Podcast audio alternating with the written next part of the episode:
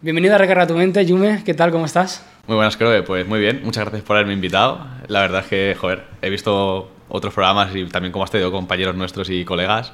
Y, joder, me apetece que, que estar aquí. Te hace ilusión un poquito. Sí, ¿no? sí, me hace ilusión. Estoy un poco nervioso, ya te lo he dicho, pero, pero bueno, al final, en cuanto empecemos a hablar, ya se me va a ir. Sí, esto se va. Yo, yo soy muy nervioso también con los podcasts, pero al final son como, como subirte a un escenario. A los primeros 10 minutos ya Te olvidas. desaparece, Sí, o sea que todo bien.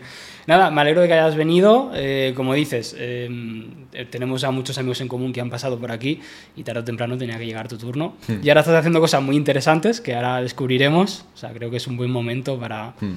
para abrirte las puertas del, del podcast. Qué guay. No, aparte, como normalmente haces artistas más relacionados con la música, pues claro, era como un poco raro traerme a mí que no que hago otras cosas. Sí. Pero va a estar guay, yo creo. me llama la atención muchas cosas más que no solo artistas. Entonces creo que, por ejemplo, contigo pues nos metemos por una rama distinta, que bueno, es novedosa en el canal, que descubrimos nuevas cosas, que creo que eso está muy bien para, para mí, para los, la gente que ve, etc.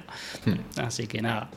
Eh, además, estaba intentando recordar esta mañana cómo nos conocimos, porque hace muchos años. Hostia. Yo no sé si viniste a grabar al estudio por primera vez o viniendo a acompañar a alguien. Creo que fui a acompañar a, a Raúl. Puede ser. De hecho, creo que fue un día que luego fuimos a cenar que también estaba Shannon y también estaba Eddie, creo. No me acuerdo. Puede ser, Buah, eso suena que a fue muchos- cuando tenías el estudio en la línea verde esa al final de todo. En Roquetas. En Roquetas, en ese culo. estudio, sí. Creo que fue ahí, porque solo no fui, me acuerdo, que fue con Raúl seguro. Y luego tengo este recuerdo de que fuimos a cenar porque vinieron, no sé. Fue algo así, creo. Eh, No sé, la verdad es que no, no lo consigo. Y luego, aparte- porque hace muchos años en verdad, ¿eh? Sí, es que una tontería, sí. Mm, Puede que 2019 o algo así, o 18. Puede ser. Rollo 5 o 6 años seguro. Sí, uf, diría que puede ser que incluso un poco más. No lo sé, no lo sé. Pero yo el primer recuerdo que tengo es grabando contigo ¿Mm? eh, una canción, tú rapeando, que es algo curioso porque además como que tienes como un ritual, que creo que lo sigues cumpliendo, de grabar cada cumpleaños Sí. una canción de tu De vida, hecho, ¿no? es lo único que mantengo. Porque sí que es cierto que hace muchos, muchos años hacía música como habitualmente, pero por unas cosas y otras, aunque no he dejado de escribir porque me encanta, rollo. pues, es como terapia, no sé, es como escribir lo que sientes o hablar de. Eso me encanta y eso lo sigo haciendo. Pero la vida, no sé, ha dado muchas vueltas y como que lo he dejado apartado, pero la canción de mi cumple nunca falla. Entonces, es- de hecho, los últimos dos años solamente subió una canción al año y es la de mi cumple. La del cumple, ¿no? Sí, sí. Porque ca- canciones normales ya, ahora estás en otras cosas igual. Estoy en otras cosas, pero ya te digo, o sea, escribo y me gusta. De hecho, también me gusta improvisar. O sea, rollo, cuando me voy a la ducha me pongo bases de YouTube o cuando estoy aburrido en casa haciendo, o haciendo otras cosas me pongo instrumentales y a veces, pues, no sé, de repente estoy improvisando y me gusta una cosa, la escribo tal. Pero sobre todo, lo de escribir es algo que mantengo porque ya te digo, me sirve mucho, me ayuda y, y lo que sé, aparte me ha gustado siempre, lo llevo haciendo desde pequeño y es como que eso lo he mantenido. Lo que pasa es que luego no, no publico canciones. Pero bueno, está, está guay y es original el, el que sea al final una por cada cumpleaños. Sí, eso- resumiendo un poco ese año que has vivido, ¿no? Eso lo mantengo. De hecho, las dos últimas veces, cuando he vuelto al estudio después de literalmente un año, es como que buah, me emociona, ¿sabes? Rollo. Claro, es una ocasión especial. Sí, no sé cómo explicarlo, pero llego allí, los cascos, el micro, luego escucharlo, ¿sabes? Es como que, buah. Me da respeto, pero a la vez me gusta, ¿sabes? Claro. Y bueno, poco a poco vas teniendo más experiencia, porque al final, con la tontería, Hmm. claro, también sacaste, antes de todo esto, un, un trabajo. Sí, un disco que de hecho grabé con Rubén en, en su casa de Málaga hace un montón, en 2018 eso fue. Sí, no, sí, a mí me encantaba hacer música y me encanta, lo que pasa que, pues yo qué sé, Sí, bueno, la vida, ¿no? Sí. Que al final te has ido por otros lados. Y... He priorizado y he dedicado tiempo en otras cosas y como tampoco, o sea, para mí la música siempre ha sido un hobby, o sea, una forma, una vía de expresión, ¿sabes? Sí. Entonces, si, yo qué sé, si en su momento hubiese petado de alguna forma, pues a lo mejor sí hubiese tirado, pero no era el caso y tampoco he trabajado ni le he dedicado el tiempo como para conseguir eso.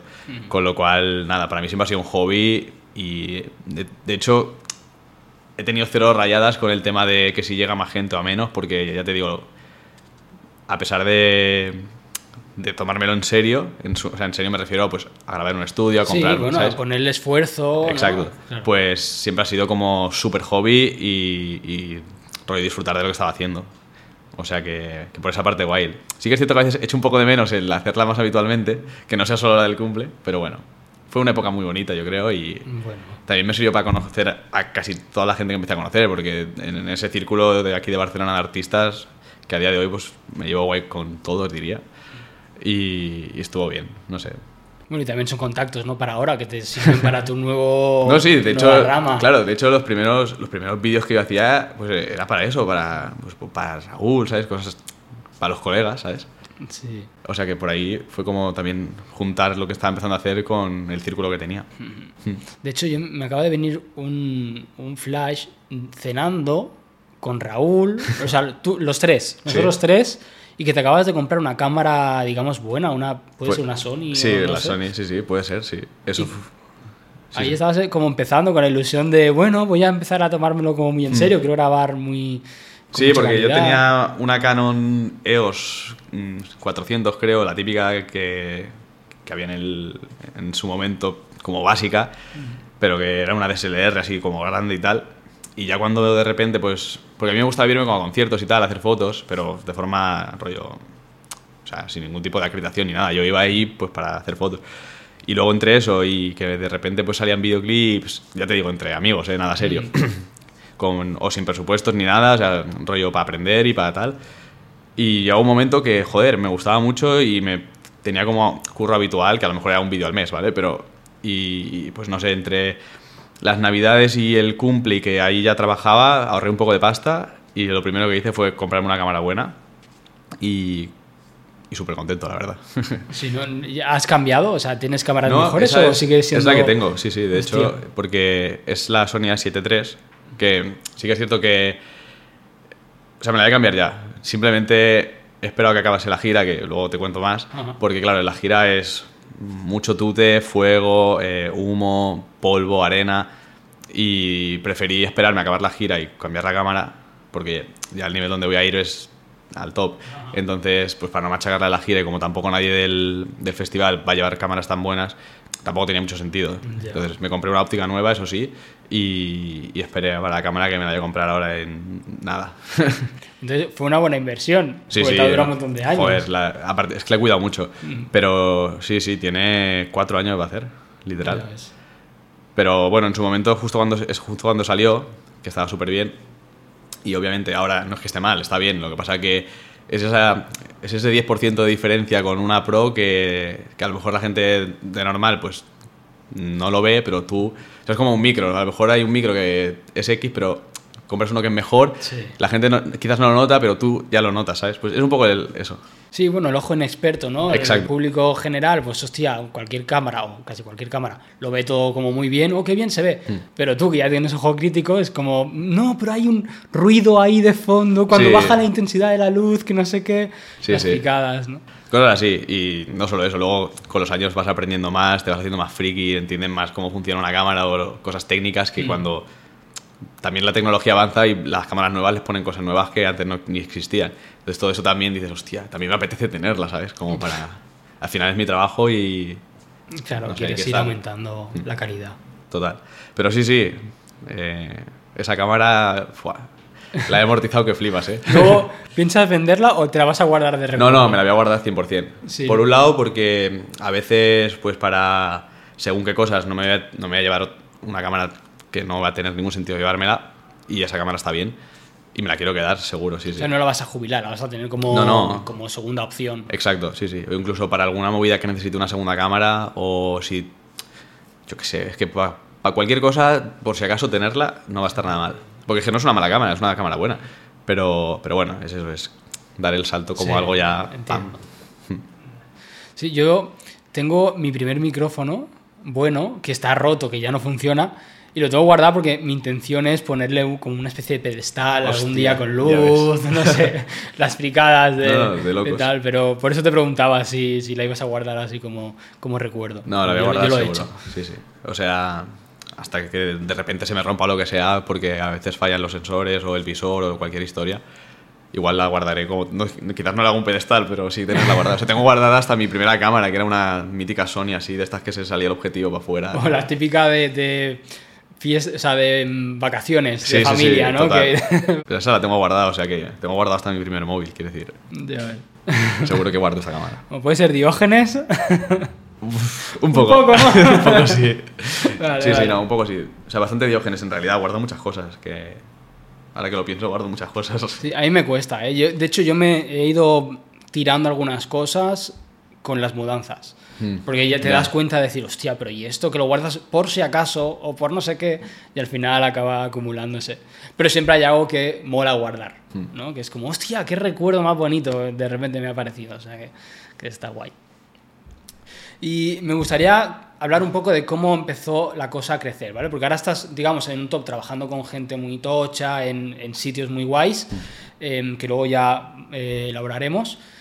¿Cómo ha sido esa evolución? Como dices, empezaste un poco con colegas, sin presupuesto muchas veces, ¿no? De, pues, te grabo porque me apetece. A ver, realmente ha sido todo bastante como efecto bola de nieve. O sea, yo cuando... Yo estudié diseño, que no tiene nada que ver con el audiovisual, pero durante la carrera tenía la asignatura de fotografía y allí fue cuando empecé a descubrir un poco este mundo y cuando me empezó como a atraer más. Entonces tenía la suerte de que, pues eso, con los amigos que tenía hacían música y pues hacer videoclips era como súper, o sea, encajaba perfecto. Entonces por ahí empecé y fui descubriendo que me gustaba mucho. Entonces eh, fui como investigando eso a nivel de, pues, pasarme horas mirando tutoriales de cómo hacer ciertas cosas, ¿sabes? Como mega friki en todo esto. Y, y cada vez me iba gustando más. Entonces, sí que es cierto que cuando acabé la carrera empecé a trabajar en un estudio que era de diseño, que no tenía tampoco nada que ver, pero lo iba compaginando pues con todo lo que hacía, de que ya tenía la cámara nueva y todo eso, y ahí sí que cobraba y, bueno, o sea, es, es como que empezó, o sea, cobraba poco, pero es como que empezó, entonces, al final en este curro es, al principio cuando no tienes nombre ni cuando nadie te conoce, la clave es sobre todo el boca a boca e intentar trabajar guay, independientemente de que sean proyectos más o menos pequeños, como dar siempre lo mejor de ti, porque, joder, a veces nunca sabes quién va a ver ese vídeo o quién... No sé, es como eso. Y fue, ha sido todo como muy bola de nieve, entonces, así como resumen de, de mi- cómo estoy, hasta, cómo llego hasta aquí, digamos, pues eso, estaba en el estudio de, diseño, luego vino la pandemia y ahí pues eh, yo como era junior, a mí y otros compañeros nos, nos echaron fuera y ahí pues me hice autónomo. Entonces estuve un año de autónomo, bueno, en realidad fueron dos años de autónomo y después, justo cuando empezó la pandemia y tal, ese año fue un poco raro porque, claro, estaba todo, pues que sin, que no se podía salir, que no sé qué, sé cuántos. Bueno, ahí hacía trabajos de edición y tal, pero, joder, nada que ver con todo lo que se podía hacer. Entonces lo pasé un poco regular a nivel de pasta, pero, pero bueno, tenía ahorros y, y sobreviví ya está. Y luego, justo a final de año, empecé a trabajar en, en Playground, que era una agencia de.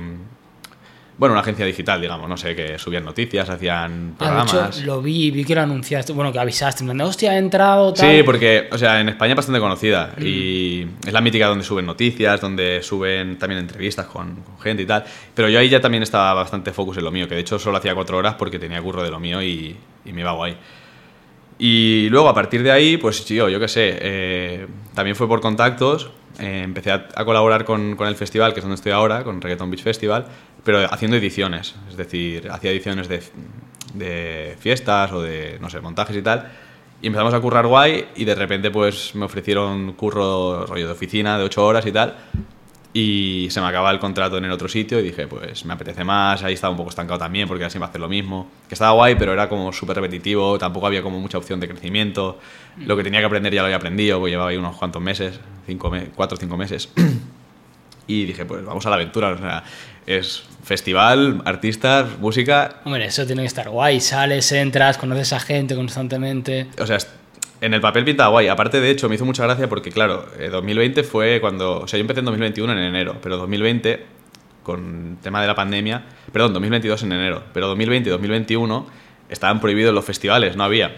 Entonces, cuando yo entré, no me comentaron nada de que hacíamos. O sea, sabía que se hacían. O sea, era un festival, se hacía, pero ese año hacían una gira, que era como algo nuevo, muchas ciudades, tal. Y todo eso cuando yo entré no tenía ni idea. Fue como que lo, me lo fueron explicando y como que cada vez me gustaba más. Y bueno, nada, al final entré allí, empecé a currar con O sea, ellos. cuando, te- cuando entraste, al principio fue, era como para un, con- un festival puntual y ya está. Yo no lo tenía muy claro, o sea, era para el festi, pues Vale. para, o sea, mi misión ahí era editar, era como contratado para editar, para hacer los vídeos de publicidad, para hacer eh, los- las ediciones de la fiesta, porque ellos iban a una fiesta eh, los jueves en Shoko, el- que es puro perreo, bueno, que es una fiesta de reggaetón. Y algunos otros proyectos que llevan, pero bueno, era básicamente para editar, no para grabar nada. Y, y nada, luego al final, pues como fuimos trabajando algunos proyectos, unas movidas, pues de repente en verano, ¿no? Que hay la gira, que nos vamos todos de gira, 10 eh, ciudades por toda España todo el verano. Fue como, Dios, qué guay. Pues estuvo muy guay. Y, y, nada, básicamente eso es como un mega resumen de. Porque aquí entre medio de todo esto, pues hay muchos freelance, trabajos para otra gente, videoclips, eh, anuncios o cosas como de public, trabajar para restaurantes, ¿sabes? Como. Sobre todo al principio cuando empiezas que tienes que pillar todo lo que puedes porque necesitas pasta. un poco de. Y de currículum, claro. Sí, luego pues también eso de ir a conciertos, eh, no sé. Al final te tienes que mover porque si no te mueves en esto, pues... Nadie pica tu puerta. Sí, exacto. Y sobre todo eso, al principio cuando tampoco tienes como un estilo definido, que es como lo más complicado, tampoco tienes marca personal, que es como también de lo más complicado, no tienes comunidad, o sea, es, no rollo influencer, pero rollo gente que te conoce, que sabe cómo trabajas. Entonces es muy complicado al principio porque tienes que estar trabajando mucho. Y no, yo ahora mismo en la posición en la que estoy tampoco es que vaya a parar, ni mucho menos, al contrario, creo que todavía me queda un montón de recorrido, pero, pero bueno, ya vas te va conociendo la gente, en Barcelona no hay tanta gente que... Sea, es muy pequeñito en realidad, ¿sabes? Todos conocemos a todos y, y al final está guay porque, joder, nunca sabes quién te va a llamar o, o quién te va a proponer algo. Entonces, llevarse bien con la gente y sobre todo, pues que tu trabajo hable por ti, que es la clave. Claro es lo más importante. Y eso pues se consigue pues con trabajo, con constancia y intentando hacerlo lo mejor posible. No sé. Sí. Eh, eso es, bueno, yo me, lo veo muy reflejado porque en sonido más o menos es lo mismo. Hmm. Eh, trabajar bien, conocer a X persona, que esa persona habla bien a otro que nunca sabes quién es, que te llama, que no sé qué, hmm. o simplemente que escucha o en este caso ve tu resultado y dice, pues yo quiero contratar a este y quiero que sea él el que hace mi trabajo, ¿no? O sea, que es, yo lo veo muy reflejado también en, el sonido. Es que es eso, al final es el trabajo que, que, nunca sabes por dónde va a salir. De hecho, también hay una anécdota muy divertida que es que eh, yo en el festival trabajo, de vídeo somos tres, pero eso ahora, antes éramos solamente dos. Y la otra persona que estaba era un chico que yo seguía en Instagram desde hace mucho tiempo antes y yo no sabía que trabajaba ahí, que es Masal, Masal Molina. Y, y guau, es muy gracioso, siempre nos acordamos de esta historia porque cuando yo empecé a trabajar con ellos era solo de edición, entonces yo no iba a las oficinas ni nada, me enviaban el, el material, unas indicaciones y yo entregaba. Y de repente, pues en un mail que me envió él, claro, abajo pone su firma y tal, y, pero ponía la firma como con su nombre normal, porque él tiene como otro nombre en Instagram. Y, y, lo vi y dije, hostia, este tío me suena. Entonces le envié un audio en plan, oye, ¿no serás tú este tío tal, no sé qué? Como súper tímido, eh, porque me da un poco de vergüenza. Y era él, obviamente, entonces él se partió. Claro, y nunca sabes si, si, lo vas a cagar y te dice, oye, pues no, no, no soy yo. Porque era en plan, Buah, es que me gusta mucho lo que hace, tal. O sea, de ese palo rollo mega fan, pero mm. intentando no parecer un pringao, sea, ese rollo simplemente desde la admiración. Y era él y buah, fue increíble porque al final llevaba, o sea, desde entonces es como muy guay. Llevo tiempo trabajando con una persona a la cual admiraba por su trabajo, ¿no? Mm. porque en persona no sabía ni quién era, no le ponía cara. Y eso es una, es una, tontería, pero fue como también muy guay, porque también he aprendido mucho de él. Al final, yo qué sé, la gente que lleva más tiempo en el sector también, pues yo qué sé, mm, entre que saben más, que te pueden abrir puertas, que conocen a más gente, que tienen un montón también de conocimiento, cosas. Si te llevas guay, pues tío, es... Claro, ese enriquecimiento para ti. Total, total. Yo he aprendido un montón de él. Y hablando así del festival, para quien no lo conozca, ¿no? Eh, porque yo lo he conocido por ti, básicamente, de ver tus historias y todo el rollo. Es un festival, eh, por lo que he visto, inmenso. O sea, porque he visto un montón de nombres. Ahora sí. Pero antes, ¿no? Cuando tú empezaste era... No, no. Eh, a ver, el festival, bueno, es un festival de reggaetón. O sea, solo por eso a lo mejor ya no lo conocías, porque a todo el mundo le gusta el reggaetón. Sí que es cierto que ahora está bastante pegado de hace años, que como la música que más, entre, que más escucha, por lo que sea. Eh, bueno, porque es muy bailable, no sé, al final vas a la discoteca y a no ser que vayas a una disco que sea de techno o algo así o de electrónica, pues suelen poner reggaetón bastante. Pero bueno, eh, el festival tiene empezó en 2017 y fue como un festival en Badalona y nada, pues yo que sé, no sé cuánta gente habría, pero a lo mejor dos, tres mil personas, no lo sé, me lo estoy inventando, pero era pequeñito, hmm. era más tipo eso, un escenario pequeño tal. Luego al año siguiente sí que escaló un poco, luego el tercer año hicieron tres o cuatro ciudades, rollo Barcelona, Madrid, Mallorca y creo que Benidorm o algo así, no, no recuerdo. Bueno, no recuerdo porque no estaba, no, no me acuerdo de memoria. Pero hicieron cuatro, eso sí. Y ahí ya sí que empezó a coger un poco de nombre, porque ahí en ese, ese año, que era 2019 creo, trajeron a Bad Bunny, a Raúl Alejandro, Karol G, que toda esta gente en ese año no había petado, pero no sé. Ya sonaban, ¿no? Un Sonaban poco. un poco y, la- y los trajeron aquí pues acertaron. Y estuvo, o sea, ahora traer aquí a un Bad Bunny es imposible. O a un- a una Karol G casi que también, porque esa gente ya está en otro nivel. Y luego pues hubo la pandemia, hubo dos años que no se hicieron festivales, absolutamente ninguno, y que es cuando ya entré yo. Y luego el año pasado empezó, digamos, el festival tocho, porque de repente pasaron de hacer cuatro ciudades a hacer diez. O sea, más del doble, una locura. Y, y claro, pues también con los años, pues eh, al final los contactos, la gente con la que trabajas, todo el mundo va como creciendo y aprendiendo y tal. Y, y el festival es un proyecto bastante pequeño en realidad, o sea, como de oficina fijos en invierno, a lo mejor somos 20 personas. Y luego sí que en verano, pues, bueno, un poco antes de verano, sí que viene mucha más gente, somos 30, 40, más luego pues todas las empresas que, que se dedican a, a la producción y la logística, pues los que montan los escenarios, toda la gente de barras, eh, todo eso es- son extras que, que Sí, aparecen. claro, que tienen que generar un montón de puestos de trabajo. Sí, algo sí, así. son, no sé si son 1.200 o 1.500 personas por, por eventos, es una locura. Eh, porque hay mucha gente trabajando. Mm. Además, tú piensas que nosotros lo que hacemos es, eh, cuando empieza la gira, es cada fin de semana en una ciudad. Entonces, o sea, casi que no hay tiempo, porque es en plan, empieza el marinador, se monta el escenario, se tiene que desmontar porque tiene que enviarse a la siguiente ciudad, que es, yo qué sé, Mallorca, o Madrid, o lo que sea, o Barcelona, da igual. Y luego, aparte de eso, el año pasado era como de una ciudad en una ciudad, pero es que este año hemos hecho el multiverso del perreo, que, que básicamente es que había fechas en las que había dos ciudades a la vez. O sea, teníamos el equipo dividido y hemos estado, pues, unos, por ejemplo, los- las que han sido divididas fueron pues Tenerife y Asturias a la vez. Eh, Benidorm y Marbella. Entonces, claro, es doble de equipo, eh, tener dos escenarios, o sea, a nivel de producción y a nivel de logística, ¡fua! una... Y claro, los artistas son diferentes en cada. Ahí lo guay, o sea, a nivel empresarial lo guay es que tienes unos artistas el sábado en una ciudad y el domingo en la otra. Entonces, eh, no tienes que esperar como una semana por los desplazamientos, tema de todo eso de transporte y logística y O tal. sea, es en plan. Eh, el sábado eh, actúan en un lado Y el y domingo. y el domingo actúan en el otro. y se- como que rotan, digamos, Claro, los o sea, artistas. es como el Ah, mismo vale. cartel, pero un día en una ciudad y un día en la otra. Sí que es cierto que pues, en, en cada ciudad teníamos algunos artistas locales que abrían el festival, como para darle un poco de voz, eh, sobre todo la primera hora, básicamente. Pero luego sí, la mayoría de veces era un cambio, cambio de ciudad. Que eso pues, es más a nivel empresarial que otra cosa. Sí. Pero bueno, que está guay porque también, imagínate que es la misma ciudad, o sea, la misma fecha, dos ciudades distintas y justamente el artista que quieres ver porque te hace ilusión está justo solamente en la otra. Es como, ah, mierda. Pero en este caso, pues no, porque están... Claro, es que por eso, por eso decía lo de si eran artistas diferentes, porque es como. hostia, No, no, lo mismo menos el primero que abre, que es el local de la ciudad o de, o de por allí. Y bueno, no, no me he perdido ahora, no sé qué, qué- cómo- el festival en realidad. Sí, ¿no? el festival un poco de cómo, cómo funcionaba, estamos un poco. Hmm, Bueno, eso, y, y- está. Luego es. Empieza y no para, porque ya empiezas en una rueda de que viajas. Nosotros, claro, somos el equipo de comunicación. Entonces es un poco distinto, porque nosotros viajamos el viernes y volvemos el lunes. Luego hay parte del equipo que está los dos meses fuera de casa y es como también un poco sacrificado, O ¿sabes? sea, vosotros vais, digamos, a lo guay, digamos, al, al- al movimiento. Vamos al evento, sí, porque al final El papeleo y eso no lo hacéis. No, o sea, yo pienso que, eh, o sea, trabajar en un festival es distinto de trabajar en una empresa, porque al final es un proyecto, entonces, para mí cada persona es importante, sea de administración, sea contable, o sea el cámara, o sea el que pone los tornillos para que se ponga la estructura. Porque si falla una de las partes, ya está, o sea, puedes tener el escenario montado, pero si luego no hay ninguna foto, ningún vídeo que no salga en redes, nadie va a saber nada. ¿sabes? como.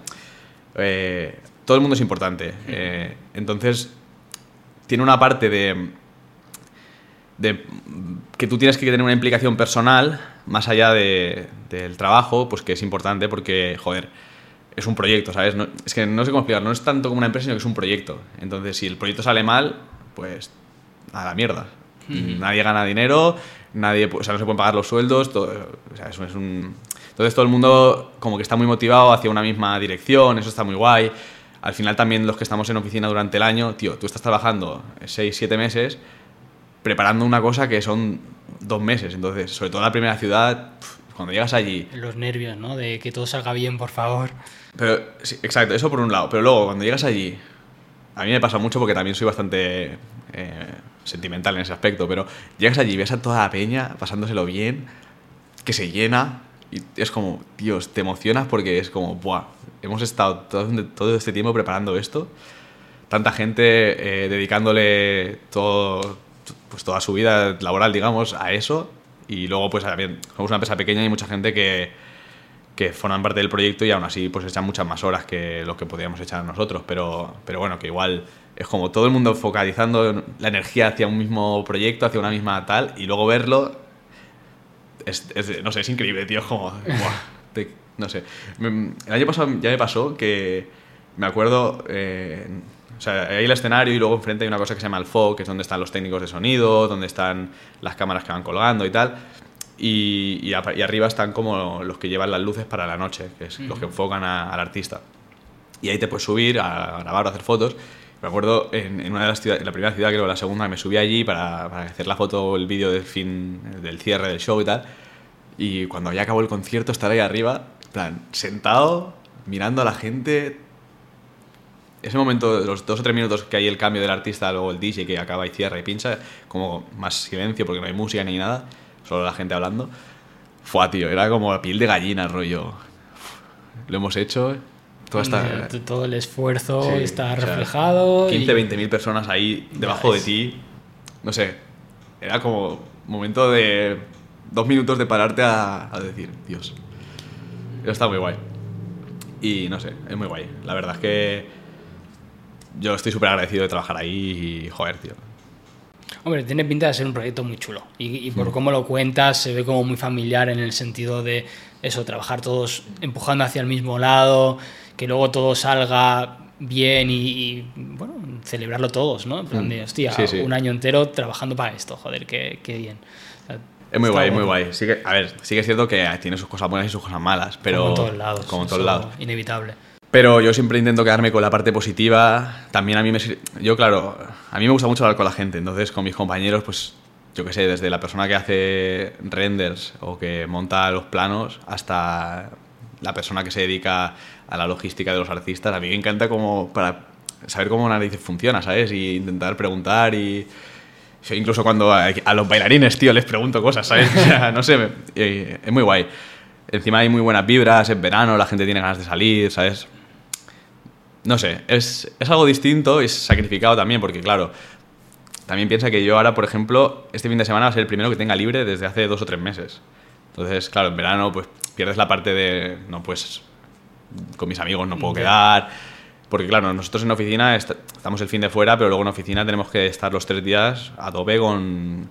Porque el festival no para, ¿sabes? Preparando las cosas de la siguiente ciudad o ya empezando a mirar vídeos para seleccionar clips buenos para Aftermovie, que es lo que empezamos ahora.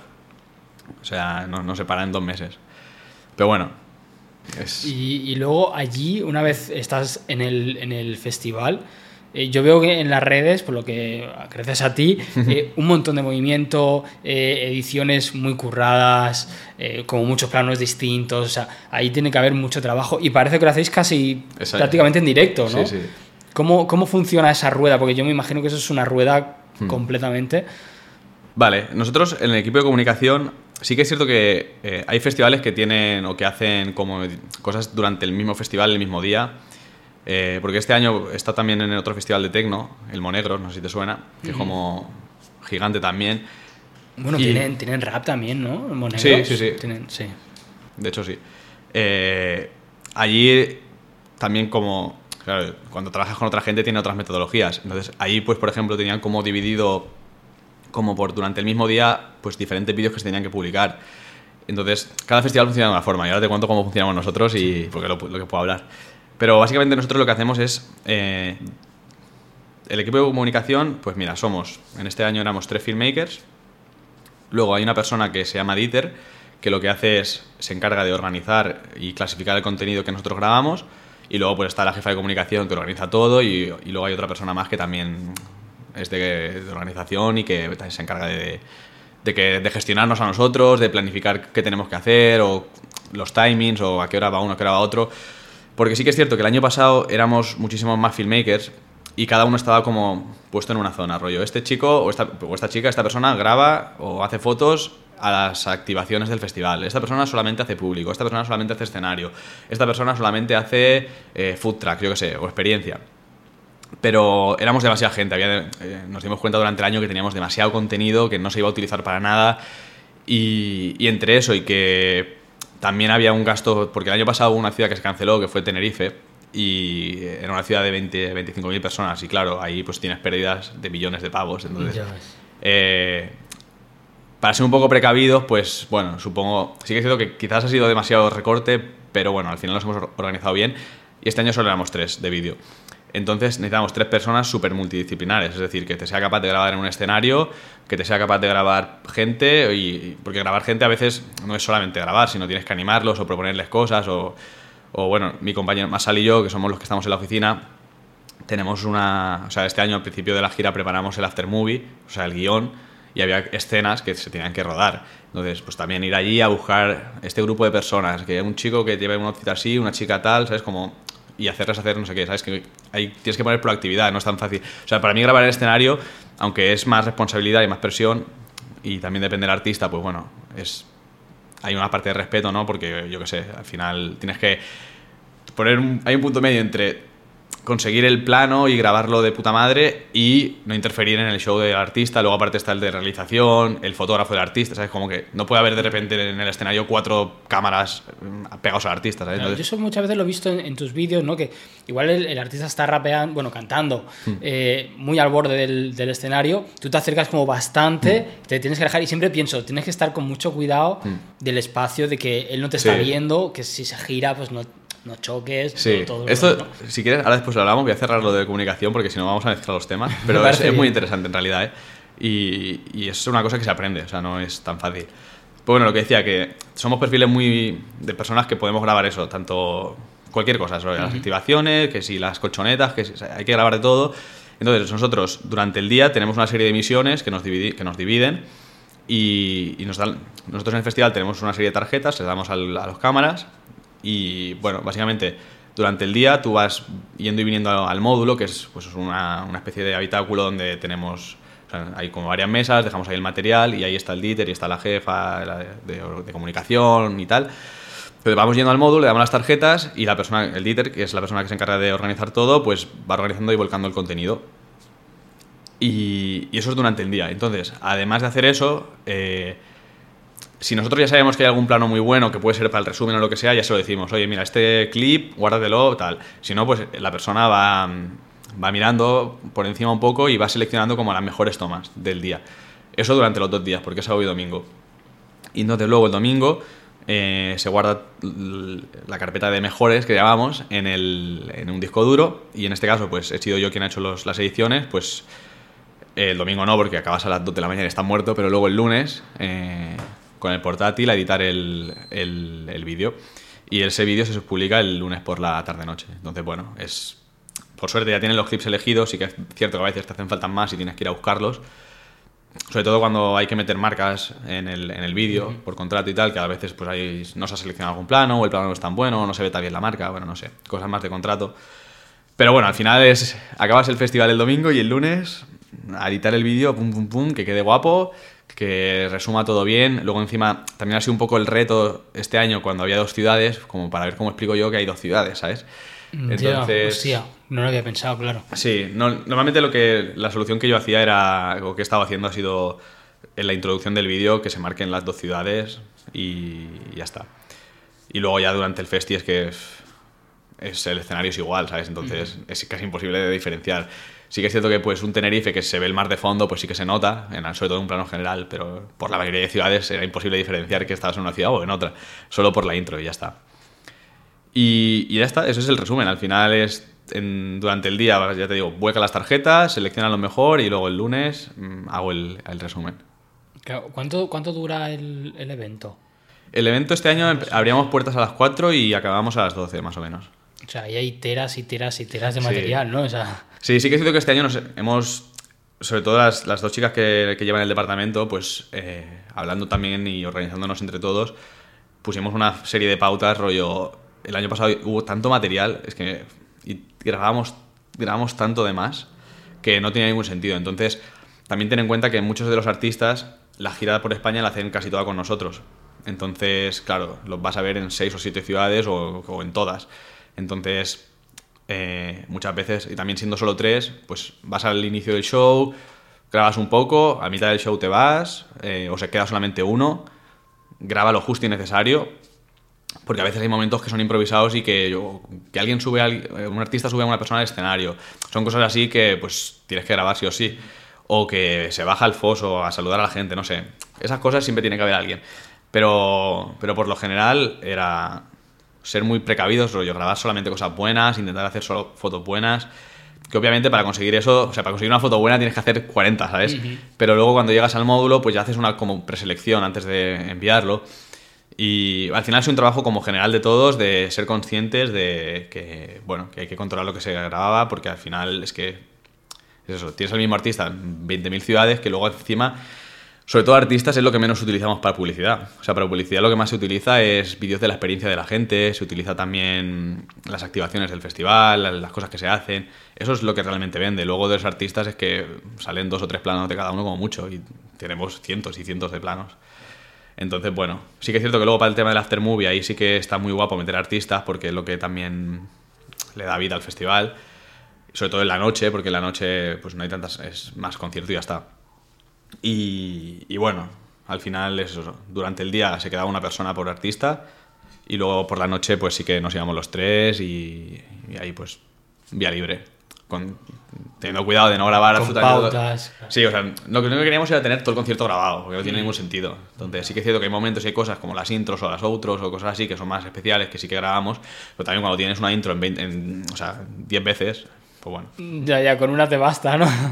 sí. Ya, está guay porque se refleja que ha- habéis eh, como que aprendido mucho, ¿no? En cada, en cada Mm. Sí, sí, total. evento, cada año, habéis ido perfilando y mejorando las cosas. Y bueno, supongo que así seguirá durante muchos años. Mm. Sí, también es cierto que al ser pocos, este año teníamos como mucho margen de maniobra, rollo. En la primera ciudad ya nos dimos cuenta de ciertas cosas, entonces la hemos cambiado para la segunda.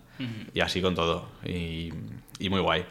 Obviamente, pues ahora todavía no hemos hecho reunión, pero bueno, tenemos que hacer, porque es que acabamos la gira hace dos días, tío, o sea, O sea, literal. está reciente. Está reciente. recién, entonces claro, esta semana eh, estamos todos teletrabajando, rollo chill en casa, pero bueno, ya cuando empiece el mes que viene y tal, haremos las reuniones pues para hablar de cómo ha ido la gira, entre nosotros, de qué cosas se pueden mejorar o... Bueno, no sé, como eso para... Sí, me- bueno, dar un saltito para el año que viene hacerlo un poquito mejor, ¿no? Eso está, está guay. Y en torno a lo que decíamos del aprendizaje un poco de, Sí. del espacio, el movimiento y tal, que... Sí, esto es muy importante porque, claro, cuando... O sea, yo el año pasado, hasta el año pasado nunca había hecho un festival, de hecho empecé en el festi y ya está, no, no había hecho ninguno, entonces es muy distinto eh, cómo funciona un festival pues de cómo funciona pues un concierto en, en una sala, porque en salas yo me he hecho un montón, Razmataz, de Apolo, yo que sé, las típicas de Barcelona, eh, da igual, muchas.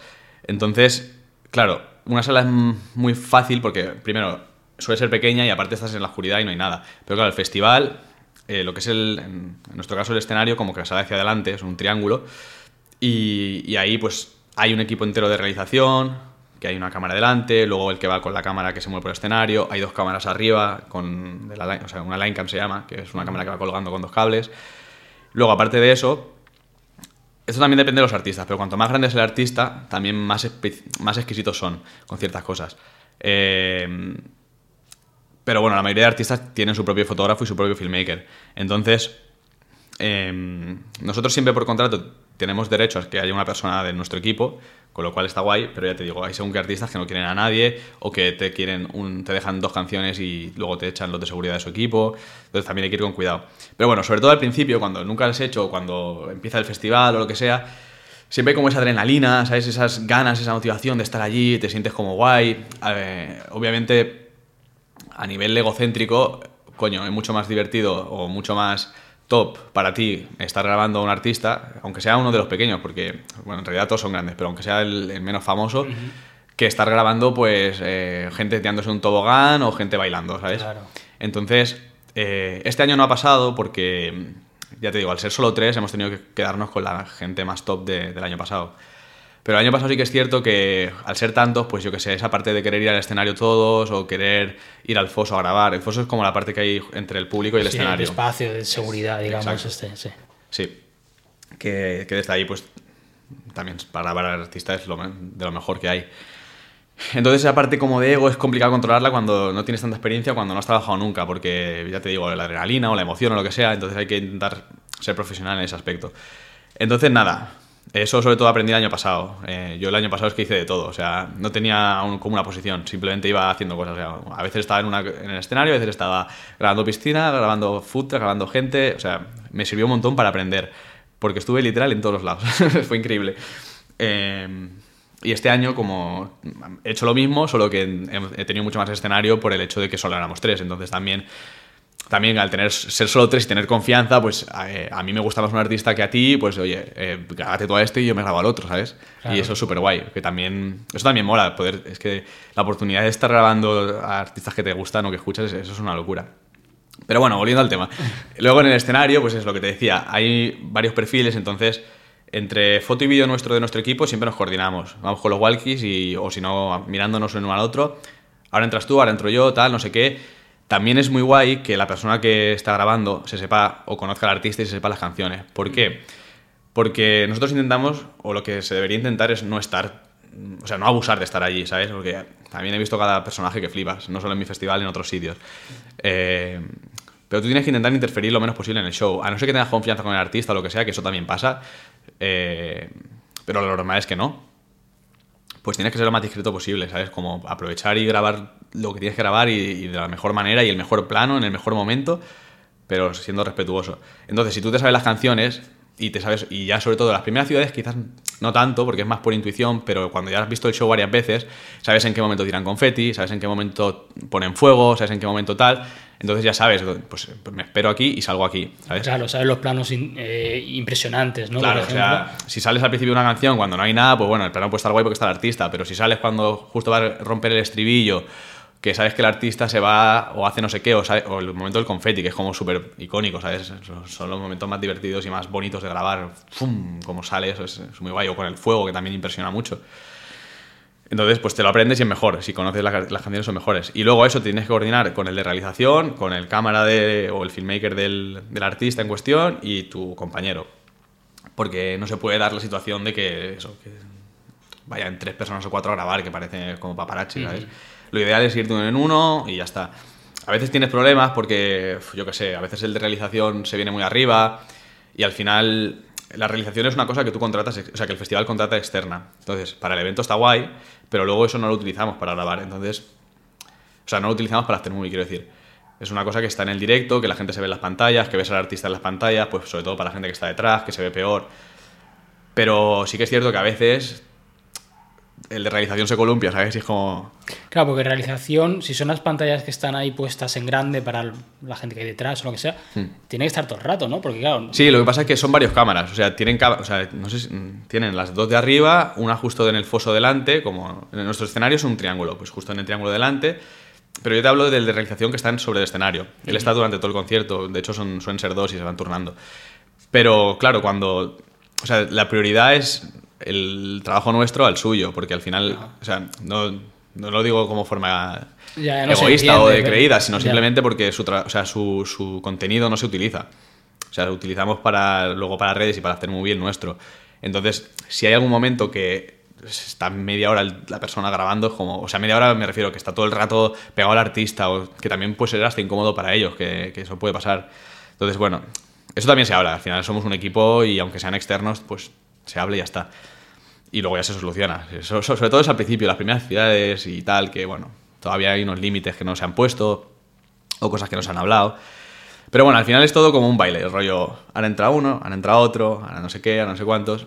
Y cuando está, por ejemplo, nosotros ahora que ya te digo que éramos menos, cuando no eran de noche los artistas como más tochos, que solo venía, solo iba una persona o dos como mucho a grabar al artista, pues uno va abajo, otro va arriba, o si solo es uno, pues primero vas arriba y sales con el artista y te quedas ahí atrás, o luego te bajas, como para tener diferente variedad de planos, y aunque solo sea una persona, pues tienes, ya te digo, pues un tío desde aquí, otro desde aquí, desde aquí y tal. Y luego eso por un lado, y luego por otro lado, pues lo que te decía, ¿no? Que cada artista tiene, es más exquisito o menos exquisito. Entonces, y esto no depende tanto de lo grande o famoso que sea, es, depende del artista y del equipo. Ya, igual hay alguno que no es el más top y que es más especialito que, que hmm, otros. Sí, o sea, te pongo el ejemplo de, hay dos artistas que a mí me encantan y que encima son majísimos. Eh, uno, Justin Quiles, que para mí es el... Es, o sea, es increíble ese chico. O sea, aparte de que su show está brutal, es súper majo. eh, también viene de muchas ciudades de la gira y vino el año pasado, entonces ya te conoce. Entonces cuando te acercas o estás cerca, a veces te mira a cámara o te hace un gesto a cámara, que todo eso mola mucho porque luego lo puedes utilizar. Pero que te dejan estar durante el show, no hay ningún problema. eh, son súper majos antes del show también, o sea, eso guay. Pero luego, el otro que a mí también me encanta, que es Jay Cortés, Jayco, que ese es como de los headliners, es los más tops, pues lo mismo, o sea, es libertad total, mientras no molestes o no, te, o no la líes o te pongas en medio de sus bailarinas o cosas así, ¿sabes?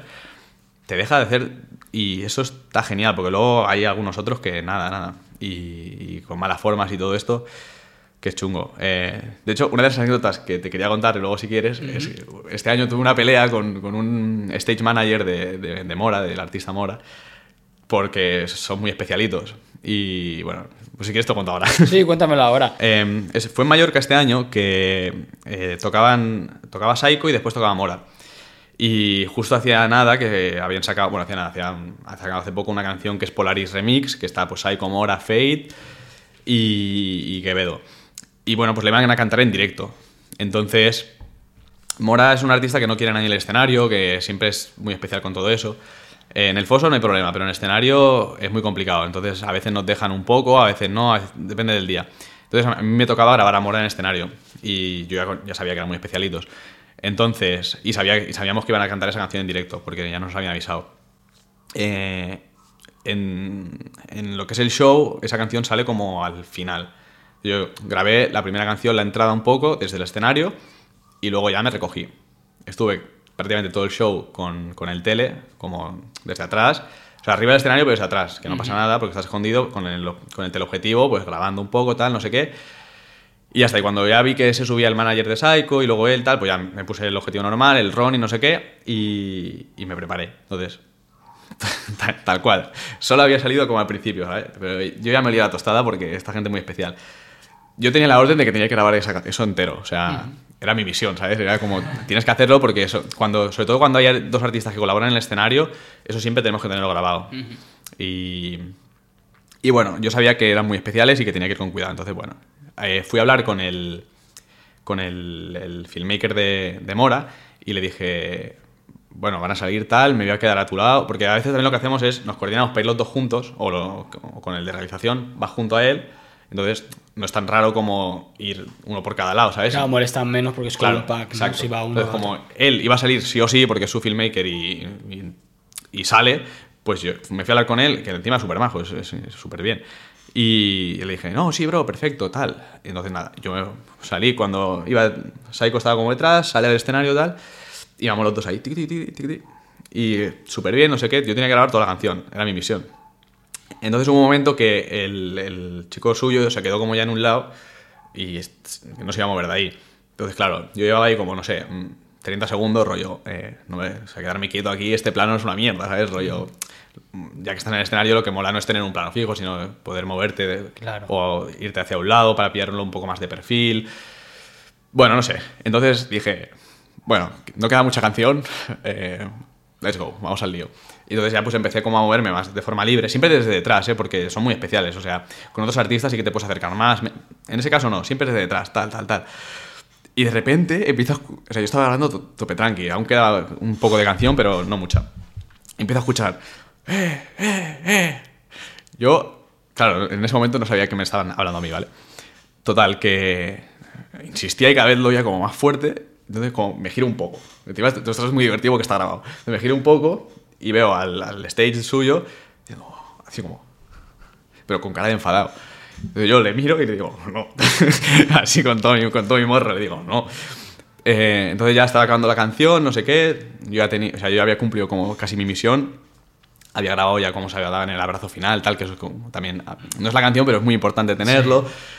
Y ya pues me fui y el tío se- es que seguía gritándome. Fueron, o sea, fueron como 30 40 segundos, era el final de la canción, pero buah, tuve pesado. Entonces ya me subo tal y me empieza a meter una bronca histórica. No puedes estar ahí, no sé qué, tal, tal. Pero broncón histórico. Aparte, yo sabía que sí que podía estar primero, porque por contrato podemos estar uno. Simplemente que el artista es muy especial y ya está, y no quiere a nadie. Pero nada, me empezó a meter la bronca, ya te digo, histórica bronca. Eh, yo me empecé a discutir con él, pero en plan bien. eh, el, nuestro stage manager que estaba ahí vino. Lo que pasa es que el cabrón no, no dijo nada. O sea, se quedó como ahí en plan serio, rollo, me tenía que defender o estar de mi lado, porque encima yo tenía razón. Pero nada, el tío R que R, que no se puede, que no se qué, tío. Eh, tienes que entender que el festival necesita el contenido, que es un momento muy especial, porque es la primera vez que cantan en, O sea, como el rollo, tío, no me rayes, ¿sabes? Eh, Total, acaba el show, se va en un momento, no sé qué. eh, me viene a hablar en mi stage, me dice, tranqui, tío, que has hecho lo correcto, no sé qué. Bueno, yo estaba muy tranquilo, solo que, joder. eh, Ya, no- pero no tampoco me mola apetecía comer una bronca, ¿sabes? ya. Y, y nada, luego, ya te digo, se quedaron como en la parte de arriba hablando un momento y ya cuando acabó el show, ya me fui para allá y entre él y el técnico de sonido de suyo, perdón, el técnico de sonido, el que hace los efectos, el que le da los botones y sale el fuego y tal, pues eh, hablamos los dos y al final hicimos las paces y todo bien. Porque dijeron, no, pero, o sea, tal, que ya sabes cómo ser artista, no sé qué, yo tengo que hacer mi trabajo, entiendo que tú tienes que hacer el tuyo, pero no sé qué, o sea, y el otro, no, no pasa nada, si nos vamos a ver en más ciudades, no sé qué, bueno, no sé, la- fue la primera vez y la única que he tenido como un problema de discutir con alguien, pero bueno, al final ya te digo, yo, yo grabé mi plano, cumplí Era- era lo importante. Sí, cumplí mi misión y, y ya está. pero fue tenso, tío. Es que trabajar con artistas a veces es complicado. Y ya te digo, lo más divertido es que está todo grabado. Claro, aparte de ellos discuten, o sea, son la mayoría latinoamericanos, entonces, claro, era muy divertido porque me decían cosas, o sea, palabras como más latinas. Y es increíble, tío, la, la discusión esa es increíble. Y para bien, en plan, has hecho mucho, mucha amistad con artistas que no te esperabas y que ha sido como, hostia, pues mira, ha surgido al final buen rollo. O sea, amistad como tal, no, porque la mayoría de artistas entran y se van. O sea, o van al backstage, hacen sus cosas, salen al escenario y se van. Hay algunos que directamente llegan con la van, que es con la furgoneta esta tintada, suben al escenario, bajan por la escalera y se van. Pero sí que es cierto que con los filmmakers, sobre todo, me encanta hablar con ellos y, conocerlos, porque al final, tío, esta gente está yendo de ruta mundial grabando a una persona, a un artista, y es como, Dios, es increíble, o sea, como mucha admiración. Tiene que ser guapo. Claro, o sea, es sacrificado por una parte, pero por otra parte es una experiencia vital top, ¿sabes? Y, y me gusta mucho hablar con ellos y sí que es cierto que con, con los filmmakers sí, o sea, de, de poder charlar y ya conocerte, porque aparte, ya te digo, como so- somos una gira, nos vemos en muchas ciudades, entonces es como... Y aparte viene bien también para coordinarte y para hacer otras historias y bueno. Esa, esa parte sí, con artistas no tanto. Hay algunos que son muy majos, otros que no tanto, pero, pero amistad con artistas no, es muy complicado. Simplemente son más o menos majos y, y ya está. Ya, bueno, mientras- el, el rato que os cruzáis, ¿no? Digamos. y- Sí, y sí, sí. Sí, porque a veces también, entre que empieza un show o no, pues estás en como en la parte detrás del escenario. Yo qué sé, a veces me acuerdo eh, una cosa divertida el año pasado. Justin Quiles, que es que ya te digo, a mí es el que mejor me cae. Que ellos, bueno, supongo que tú lo sabrás, el micro de directo, si apretas un botón y hablas, solo te escucha tu técnico. Que solo utilizan, pues yo qué sé, pues súbeme tal. O te giras un momento y le dice al técnico algo, rollo, ponme más tal o no, ¿sabes? Eh, entonces, eh, es un vídeo muy divertido que estaba, estaba yo para grabarle a, él y como estaba allí, pues, no sé, de repente se me puso a hablar y me empezó a explicar esto, ¿no? Este botón sirve para esto, no sé qué. Y de repente dice... eh, o sea, aprieta el botón y dice... Eres un huevo, no sé qué, a su técnico, en plan de broma, ¿sabes? El nombre tal, no algo así como muy gracioso y se, pi- se empieza a partir el culo, no sé qué. Hay momentos como divertidos, random, ¿sabes? Como que Sí. el artista se divierte. Luego, yo que sé, a veces otro, no sé, em, no sé si fue Brian Myers o alguno de estos, como que estaba con un- una copa y dice, esto, para calentar la voz, no sé qué. Yo que sé, como son tonterías, pero que se enrollan, o sea, que son majos contigo. Y hay algunos que pues, van a lo suyo, ¿no? Pero eso está- es divertido, no sé. Al final también, es que ya te digo, te conocen porque te ven mm, Claro, cada fin de semana, ¿sabes? Entonces, aunque sea de vista, saben quién eres. Y, y eso está guay, no sé. Y eh, pasó hace nada, de hecho no sé si esa historia igual está puesta todavía, Sí. Mm. que decías que habías tenido un momento muy incómodo, algo de una firma creo que era, Sí. ¿no? Buah, esto es terrible. Es que, de hecho, ahí me había traído una anécdota preparada que, que- que no he contado en redes porque es increíblemente lamentable. Eh, la cosa es que nosotros para Aftermovie, eh, una de las escenas que íbamos a hacer es, ¿sabes lo típico de los tenistas o los jugadores de NBA que firman la cámara, no? Sí. Pues queríamos hacer eso, pero con los artistas, porque es algo que no habíamos visto en ningún lado y pensamos que era buena idea pues para meter ahí un efecto de vez en cuando, ta, ta, ta, o todas las firmas, pum, pum, pum, pum, no sé, pero para tenerlo. Entonces, eh, Masal y yo, que somos como los de vídeo de oficina que tiramos del carro, pues en las ciudades que son multiverso rollo, que son a la vez, estamos separados. Entonces cada uno va a una ciudad.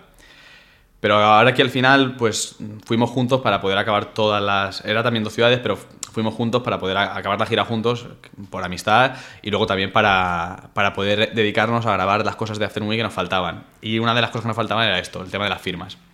Vale, al final era pues la cámara de, de Masal con, como con dos brazos y un, dos pinzas y un marco. O sea, un marco sin, sin lo de madera, o sea, solo el cristal.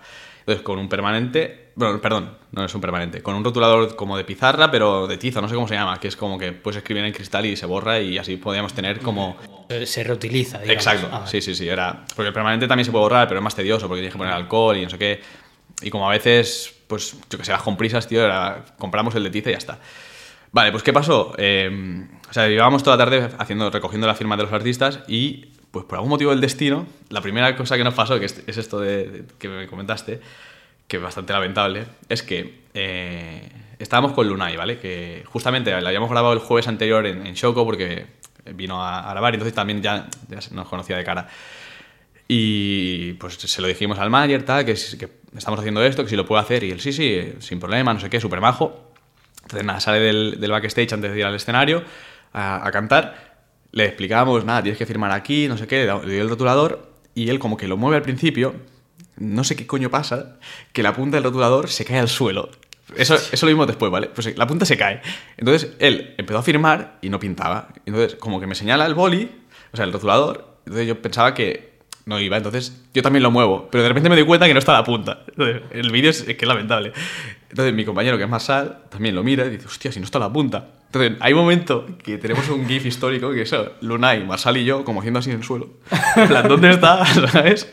Y por suerte, nuestro compañero Hugo, que estaba al lado eh, haciendo foto, tenía un permanente. Entonces el tío se saca el permanente y nos salvó el culo que flipas. Luego ya estuvimos toda tarde con dos rotuladores, pero bueno, nos salvó el culo que flipas. Saca el permanente y él firmó en el permanente. O sea, con el permanente. Y salvada histórica. Pero a ese momento de tierra trágame, en plan. Dios mío. Porque encima Lunay es bastante tocho, ¿sabes? A nivel de, de artistas. Y, y nada, eso fue, fue lamentable, pero al final conseguimos esa firma y ya está. Y luego, lo segundo que pasó, que esto no lo he puesto en redes todavía porque, bueno, no sé. No sé por qué no lo he puesto porque es, que es muy depringado. Eh, pero también es gracioso. Conseguimos que nos firmase Ozuna, ¿vale? Eh, al final Ozuna es ese nivel de artista que es casi inalcanzable porque es eso, no quieren a nadie en escenario, llegan, colaban, suben, se van, eh, tiene un equipo de ocho bailarines, mucha gente, o sea, seguridad a tope, ¿sabes? Están en otro nivel. Y, y es muy complicado tener o conseguir nada suyo. Entonces, bueno, al final era como solo era firmar, se lo dijimos, le pareció bien al manager, se lo comentó, tal. Porque esto siempre va como por etapas. O sea, nosotros, lo- nuestro. El booker, digamos, que es el que contrata a los artistas y que tiene relación, pues él lo sabía y él es quien lo consigue, tal, bueno, o quien abre como el primer paso. Luego a veces sí, a veces no. Por suerte conseguimos todas, eso fue increíble. Eh, hasta Danuel, que fue locura. Y nada, pues con Ozuna, tío, nos pasó que íbamos con el permanente, pero esto tampoco sabemos por qué pasó. Pero cuando él ya subió las escaleras, nosotros le esperábamos arriba. Ahí ya era de noche, estaba yo con el foco, mi compañero grabando. Le explico, tal, firma aquí, porque teníamos como un recuadro. O sea, el, el marco era muy grande, pero donde tenía que firmar era más pequeño porque si no se salía. Entonces había que explicárselo para que no hicieran como ¡guau! Y va Ozuna, pilla el bol y tal, y empieza a firmar. Yo ahí no vi nada, o sea, lo vi mi compañero porque yo. Pero la cosa es que pintó, pero no. Empezó como el rotulador a fallar. Y pues, eh, hay como la primera el principio y luego ya no hay nada. Entonces, él siguió la firma. O sea, él, él estaba viendo que no estaba pintando, pero él siguió la firma. Entonces, también hay un vídeo muy divertido que se ve a, a Marsal, que está. Porque él tenía la cámara, entonces lo que hacía era cambiar el enfoque. Cuando enfocaba al artista, cuando empezaba a firmar, cambiaba el enfoque para que se enfocase la firma y luego lo volvía a cambiar para tener el, eh, como otra vez al artista, ¿no? Se ve como Marsal que no, no sabía dónde enfocar porque no, había, no estaba la firma, ¿sabes? Tengo que enfocar la firma, pero no está. Y, y su cara de pánico es como que va haciendo así. porque no había firma. Entonces, claro, eh, Ozuna lo bueno que hizo es que siguió y no paró. Porque luego en edición sí que podemos hacer la firma falsa y ya está, no hay problema. No paró. Lo hizo, hizo tal cual el gesto y ya está. Pero luego de repente hace así, cuando ya se había ido, me hace. Y yo, no te creo, tío. No te creo que teníamos. O sea, conseguimos que nos firme Ozuna y no nos pinta el rotulador. O sea, Hostia. lamentable. Y luego ahí mirando con, con el espejo como a contraluz para seguir el, el gesto del rotulador, ¿sabes? Fua, increíblemente lamentable. O sea, pues ahí la postproducción nos salvó el culo mucho, ¿no? Nos salvará, todavía no lo hemos hecho. Ah, todavía no. No, no, no, todavía no lo hemos Bueno, hecho. pero ¿sabéis qué va a pasar? O sea, que se soluciona seguro. Sí, sí, lo, lo haremos, lo haremos. si no, haremos que salga poco, pero tiene que salir, tío. Es el, es el- es Ya, Ozuna, claro. ¿sabes? Es como el headliner número uno del, del festi. Y nada, ya está, fue gracioso por eso. Porque él, él siguió, hizo como su saludo tal, y se fue. Nosotros, yo cuando, claro, en el momento, como estaba con el foco, yo estaba concentrado porque encima él llevaba gorra. Entonces, si le enfocaba desde arriba, como que no se iba a ver, Ya, se iba a hace hacer sombra, ¿sabes? Entonces tenía que ir moviéndome un poco para que se viese bien su cara. Entonces estaba concentrado en eso. Y cuando de repente Masal me hace así, me enseña eso, yo no me lo creo. Terrible. Vaya. Sí, sí. No sé, fue, fue gracioso, pero bastante lamentable. Porque encima esas dos cosas pasaron el mismo día. Hostia, Que luego ya para el día siguiente aprendimos, pero joder, uf, vaya liada. ya ves. Bueno, pero oye, el resultado es bueno al final, o al menos eh, eso parece. No, no, sí, aparte los artistas no suelen hacer eso, entonces también como que tenían predisposición. Porque si es rollo hacer un saludo para el festival o, o hacer unas fotos, sí que les cuesta más normalmente. No a todos, pero. Pero eso de filmar una cámara es como que no lo suelen hacer, ¿sabes? Entonces, como que hubo bastante predisposición por parte de todos y eso estuvo guay. Qué guay. Pero bueno, no sé, una historia lamentable. Luego encima ese vídeo se fue medio viral en TikTok, así Bueno, pero es que es bueno, son anécdotas, eso a la gente le hace gracia, está guay, son recuerdos, Sí, sí, sí. ¿sabes? Cosas que contar. ¿no? Es que te juro, el gif este de los tres Lunay más salido haciendo así. uf, es brutal. Pero la tensión, yo me imagino en ese momento la tensión de decir, mierda, que, que, que no Literal, sale, no literal. sale. Es que aparte hay un momento que yo digo, es, es con Lunay, le digo, bro, da igual, hacemos que haga un saludo a cámara y ya está. ¿sabes? Como- y de repente Hugo hace, tengo esto. Y saca el permanente y digo, "Pff, salvados. Increíble. Eh, no sé si se puede hablar, pero Hmm. Madrid pasó algo, ¿no? Se canceló o algo así, porque vi que, Sí. anunciabais como... Em, bueno, te explico lo que pasó y, y lo que se puede contar, ¿vale? Sí, Porque lo que no se puede contar te lo, te lo cuento luego, ya está, no hay problema. Eh, básicamente lo que pasó es que en Madrid había un recinto, que era el, recinto de IFEMA, que estaba justo enfrente de Valdebebas, que es donde entrena el Real Madrid y tal. Y por algún motivo, que eso sí que no lo sé, eh, lo han desplazado a Getafe. ¿Qué pasa? Que han hecho como la obra muy rápido y, y en muy poco tiempo. Y entonces se había juntado eso con que había habido dos eventos muy grandes en los cuales había habido problemas por culpa de que el recinto pues tenía, tiene fallos de seguridad. Eh, que hubo el, eh, creo que fue el Mad Cool y luego hubo el concierto de Harry Styles. Que uno eran, no sé si 60.000 personas y el otro, pues igual, 70 o 60. O sea, muchísima gente. Nosotros en Madrid teníamos 35, o sea, ni la mitad. Eh, bueno, se lió bastante, entonces el ayuntamiento pues no quería... eh, o sea, paralizó todo y el siguiente festival que, que tenía el recinto éramos nosotros. Nosotros teníamos todos los papeles, todos los permisos, todo en regla, o sea, ese no fue el problema. El problema es que el recinto estaba mal, entonces no se la querían jugar a, que pasara ninguna desgracia. Más allá de que justamente éramos el festival que menos gente iba a llevar, porque el, aforo era el que era, o sea, ya está. Entonces, bueno, el resumen así con grandes rasgos es que nos comimos nosotros el, marrón y fue una putada, la verdad, porque Madrid y Barcelona son las dos ciudades, están como en el top 5 de más gente. Eh, pues luego está Galicia, que tiene treinta y pico mil, y, y Torrevieja también. Pero ¿Torrevieja Madrid- también? Sí, Hostia. Torrevieja es nueva de este año y también treinta y pico mil personas, súper súper top. Pero bueno, Madrid y Barcelona siempre suelen ser, aparte, no sé, son como súper icónicas, ¿sabes? Barcelona, Madrid, como de España es de lo más icónico. Claro, hombre, si a mí me preguntan, diría que serían las que más, la 1 y la 2. No sé qué orden, pero. No, el año pasado fueron en- uno y dos, sí, sí. Pero bueno, eh, una, fue una mierda, la verdad. Eh, encima se pasa mucha tensión porque todo estaba preparado, mucha gente. No sé. Fue bastante palo. Y, y hasta luego se ha podido solucionar por otros lados, pero, pero bueno, sí que es cierto que es una putada. Hombre, me imagino, con todo preparado y todo. Y que bueno, lo que hemos dicho antes son pérdidas millonarias. Sí, sí. Más, allá- o sea, más, más que nada también por la gente, tío. O sea, es. Obviamente la pasta es súper importante, pero yo qué sé. Son, Madrid, eso eran 35.000 o, o 38.000, una cosa así. Es muchísima gente, tío. Que se paga el hotel o que, se, o que viene de otras partes de España. O sea, pues tú puedes devolver el dinero de la entrada, pero luego todo lo demás que. Ya. Ahí hay una cosa rara. Porque no, no dio tiempo a avisar antes, o sea, fue como Eh, el, mismo ver. fin de o algo así. Es que esto, o sea, la realidad es que el, ayuntamiento o la gente que lo tiene que hacer lo hace así aposta, para que no tengan margen de reacción. O sea, en Tenerife este año también tuvimos una movida, pero tuvimos unas dos semanas de reacción y se pudo solucionar. Un tema de licencia, no sé, no, no sé qué pasó, pero hubo también liada, pero se solucionó porque hubo margen de tiempo para poder hacerlo. Pero aquí, por un lado, esto ya te hablo de lo que se ha, ha salido por prensa, luego que sea verdad o no, no lo sé, pero lo que ha salido por prensa es que el ayuntamiento filtró esto a la prensa antes que contactar con nosotros. Ujú. O sea, yo la realidad la sé, ¿vale? Pero esto es lo que se, lo que se Sí, sabe. sí. Y, y claro, eh, nosotros, que esto sí que es verdad, nos enteramos por la prensa. Eh, nuestros jefes se enteraron por la prensa. Entonces, fue como dos días antes. No había ningún tipo de margen de, de reacción. Entonces, bueno. No, no, fue, fue, fue una aliada. Nuestros jefes tuvieron reuniones con absolutamente todo el mundo, hasta con la alcaldesa de Madrid. o sea, no- Intentando salvarlo, pero no. pero no, no se pudo, no se pudo. Bueno, para el año que viene. Sí, el año que viene hay fecha. O sea, está todo ya cerrado para el año que viene. Claro, ya, o sea, ya cerréis las cosas del año que viene. O sea, ya está todo. En- vuelto. en- o sea, sí no. La mayoría de cosas se suelen cerrar ahora para septiembre. Pero en el caso de Madrid, pues como hubo toda esta movida, igual el año pasado, como pasó lo de Tenerife, ya también se cerró para este año.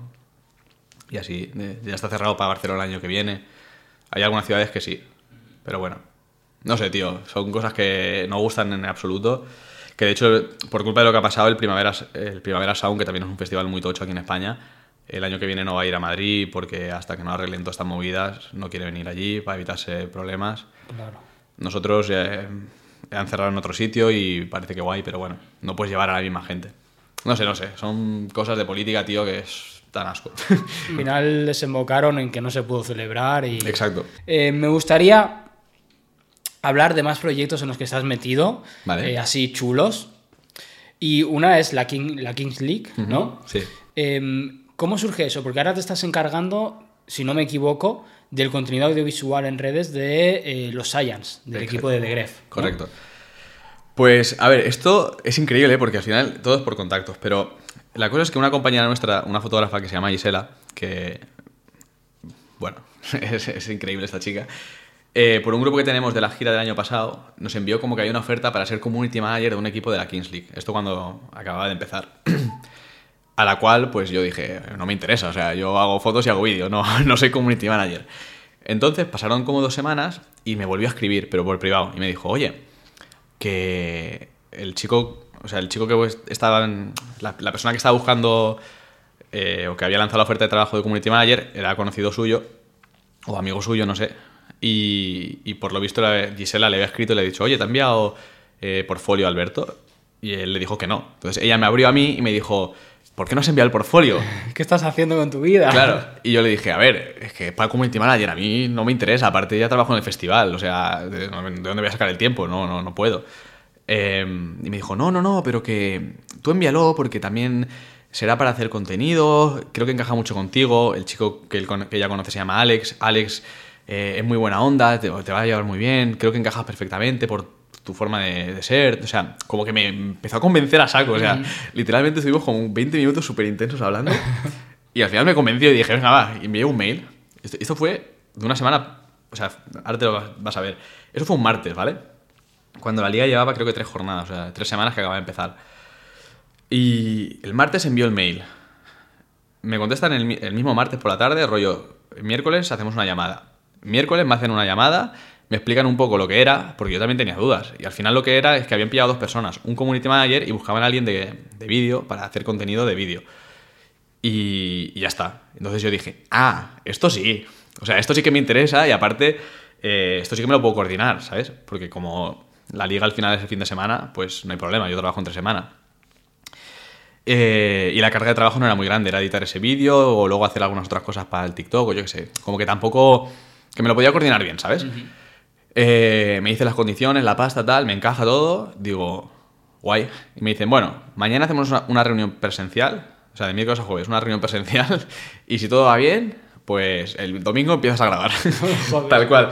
Y el jueves fui a las oficinas, y- porque la cosa es que, o sea, yo no estoy contratado por la liga, yo estoy contratado por la agencia que lleva Gref, que también lleva el proyecto del equipo de Science.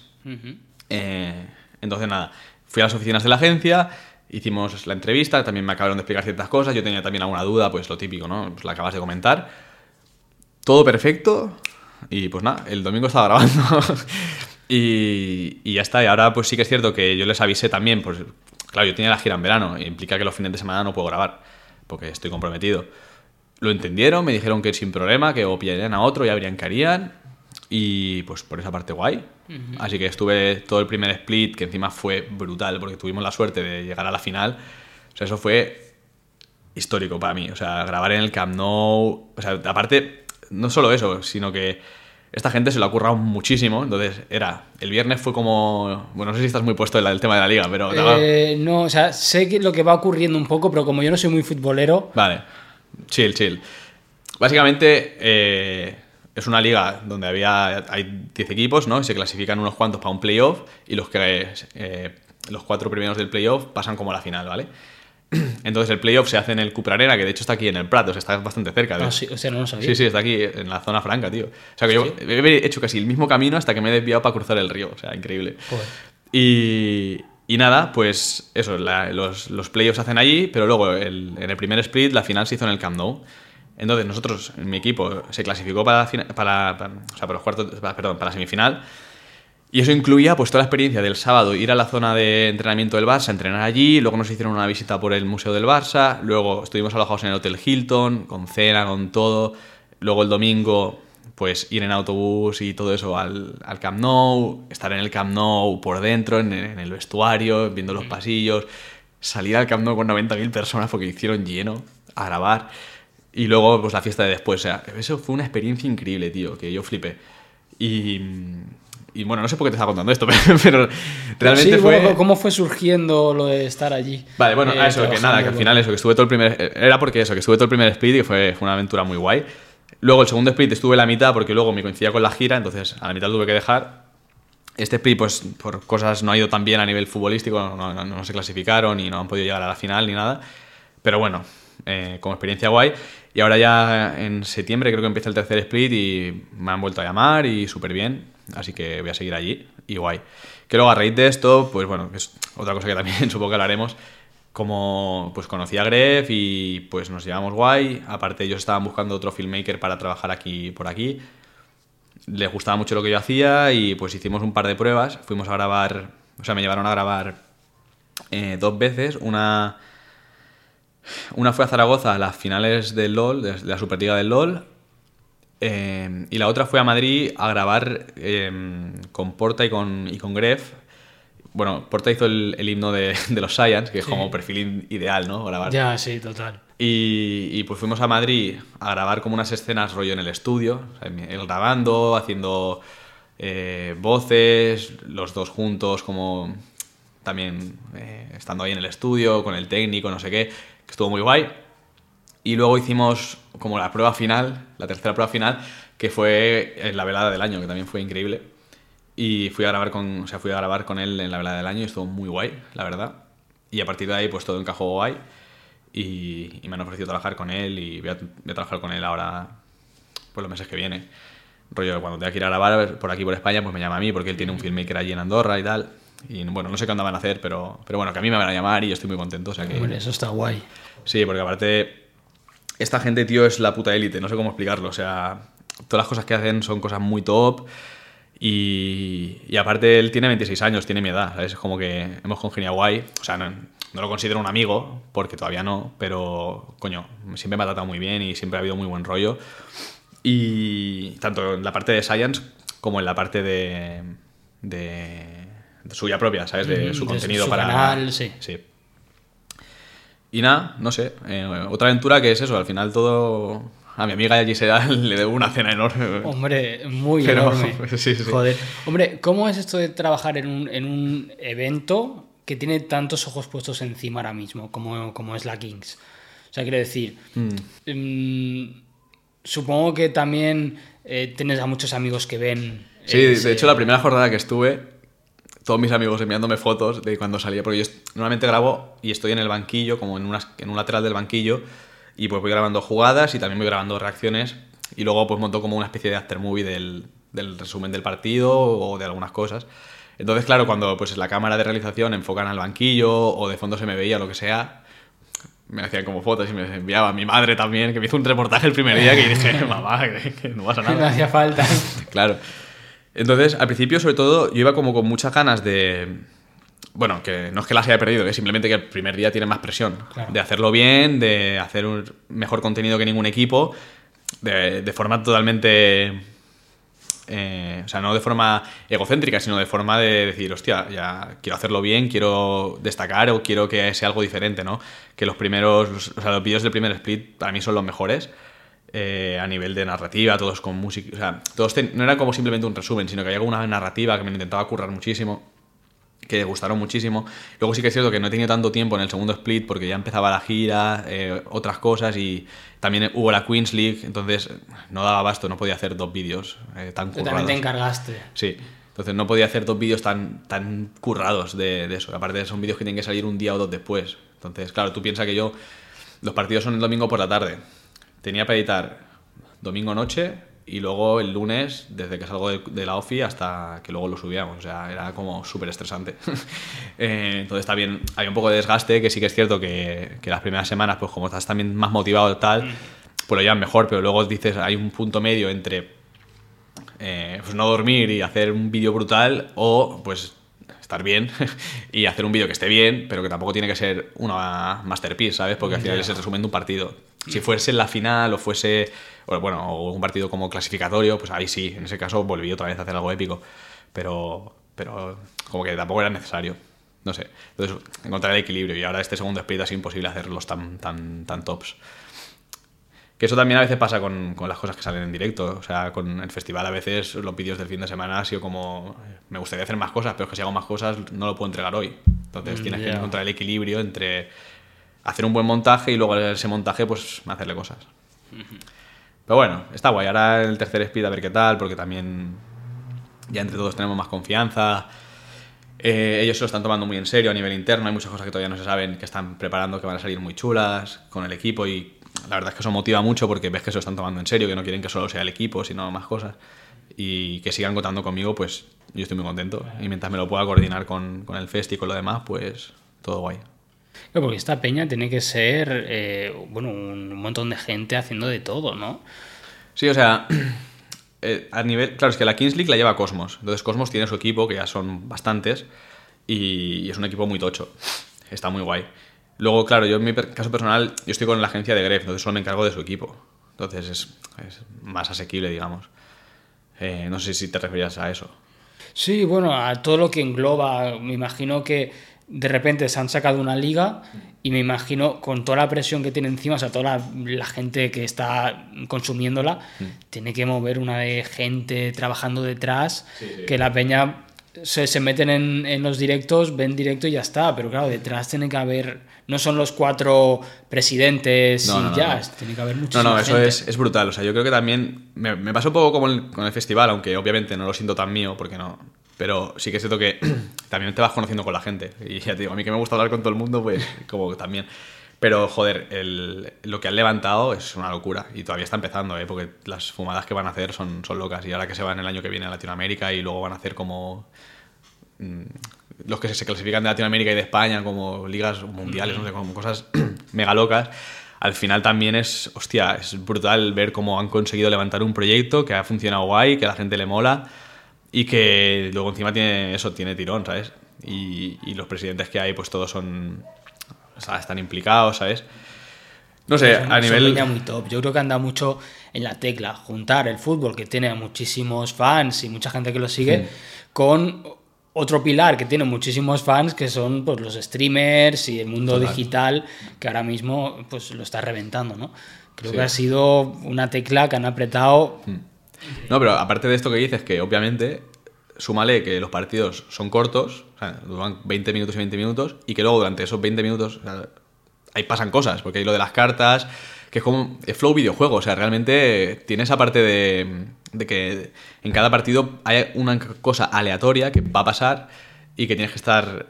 O sea, que, que le da como esa emoción de a ver qué va a pasar. Y luego también este segundo split han puesto lo del gol doble, que los últimos dos minutos los goles valen doble. Entonces ha sido una aliada histórica, porque hay muchos partidos que se han decidido en el gol doble. Rollo que te vas ahí con, yo qué sé, 1-2 y acabas el partido ganando 3-2. porque han metido el gol en, el- en los últimos minutos, ¿sabes? Entonces, eso le da como esa parte de emoción y que te hace quedarte viéndolo, ¿sabes? Porque, hostia, y que sean tan cortos, pues es eso también, que... Y yo, claro, yo no, ya te digo, lo que es la parte más futbolera no la sigo, eh, pero me imagino, no sé, igual estoy totalmente erróneo, pero eh, cuando, porque los jugadores son, no son famosos en general, menos sé que traen a gente puntual, que sí, eh, supongo que cuando va pasando el tiempo y, y el público se vaya encariñando y conociendo a los, a los futbolistas, también creará una base de fans mucho más fuerte que lo que es ahora, ¿no? Entonces yo creo que eso va a ir creciendo todavía más en ese sentido, ¿no? En, en cariño de la gente. Sí, mira, los futbolistas hicieron un draft que básicamente se apuntaba a quien quisiera y enviaban como sus vídeos y luego hicieron como una selección de no sé si fueron 8.000 o 10.000 personas que fueron a hacer unas pruebas y luego esas pruebas se quedaron con 200 o una cosa así y luego pues eh, los equipos como de los 200 tenían que, que- que escoger creo que 10 cada uno y se quedaban, la mitad se cogían y la otra mitad no, como en una bolsa de reservas, pues si alguno se lesionaba o cosas así. Entonces son gente totalmente anónima la mayoría.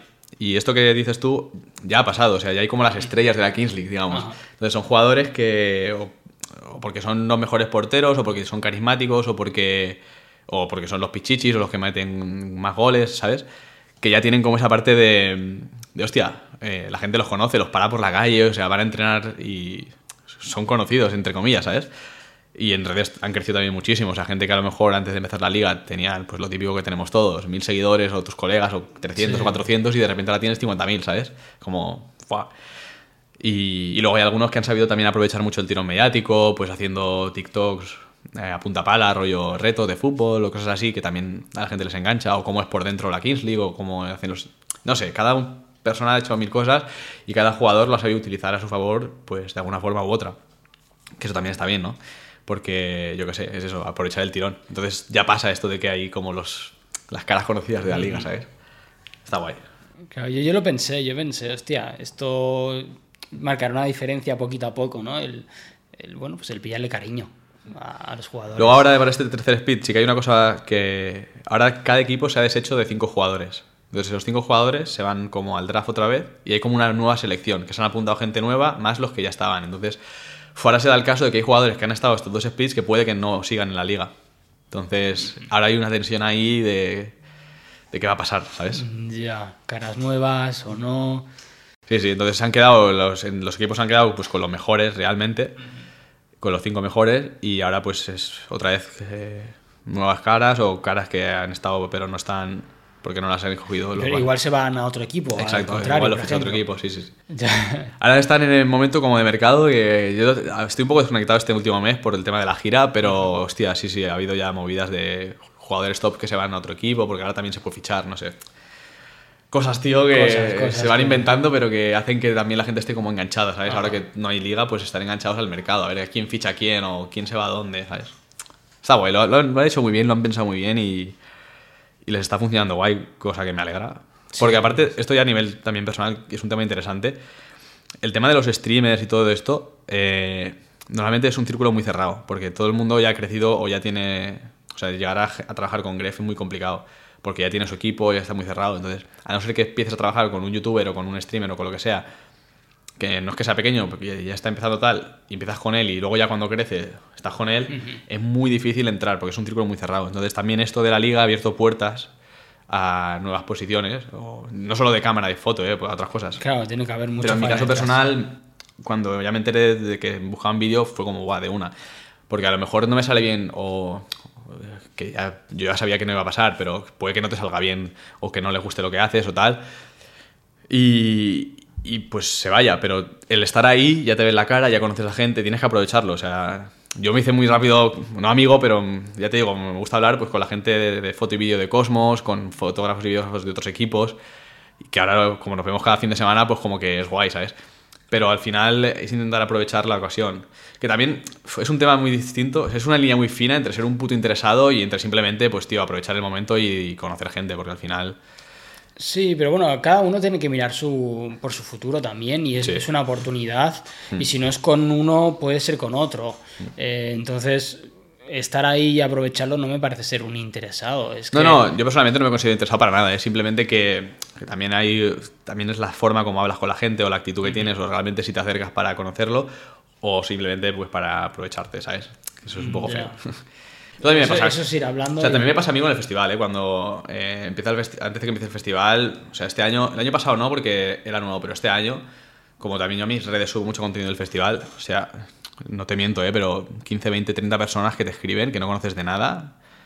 Hey, méteme en el festi para grabar, tal, me gustaría tal, no sé qué. O sea, como... eh, o sea, te lo puedes currar más o, o menos, pero algunas cosas que te quedas flipando, rollo, a ver.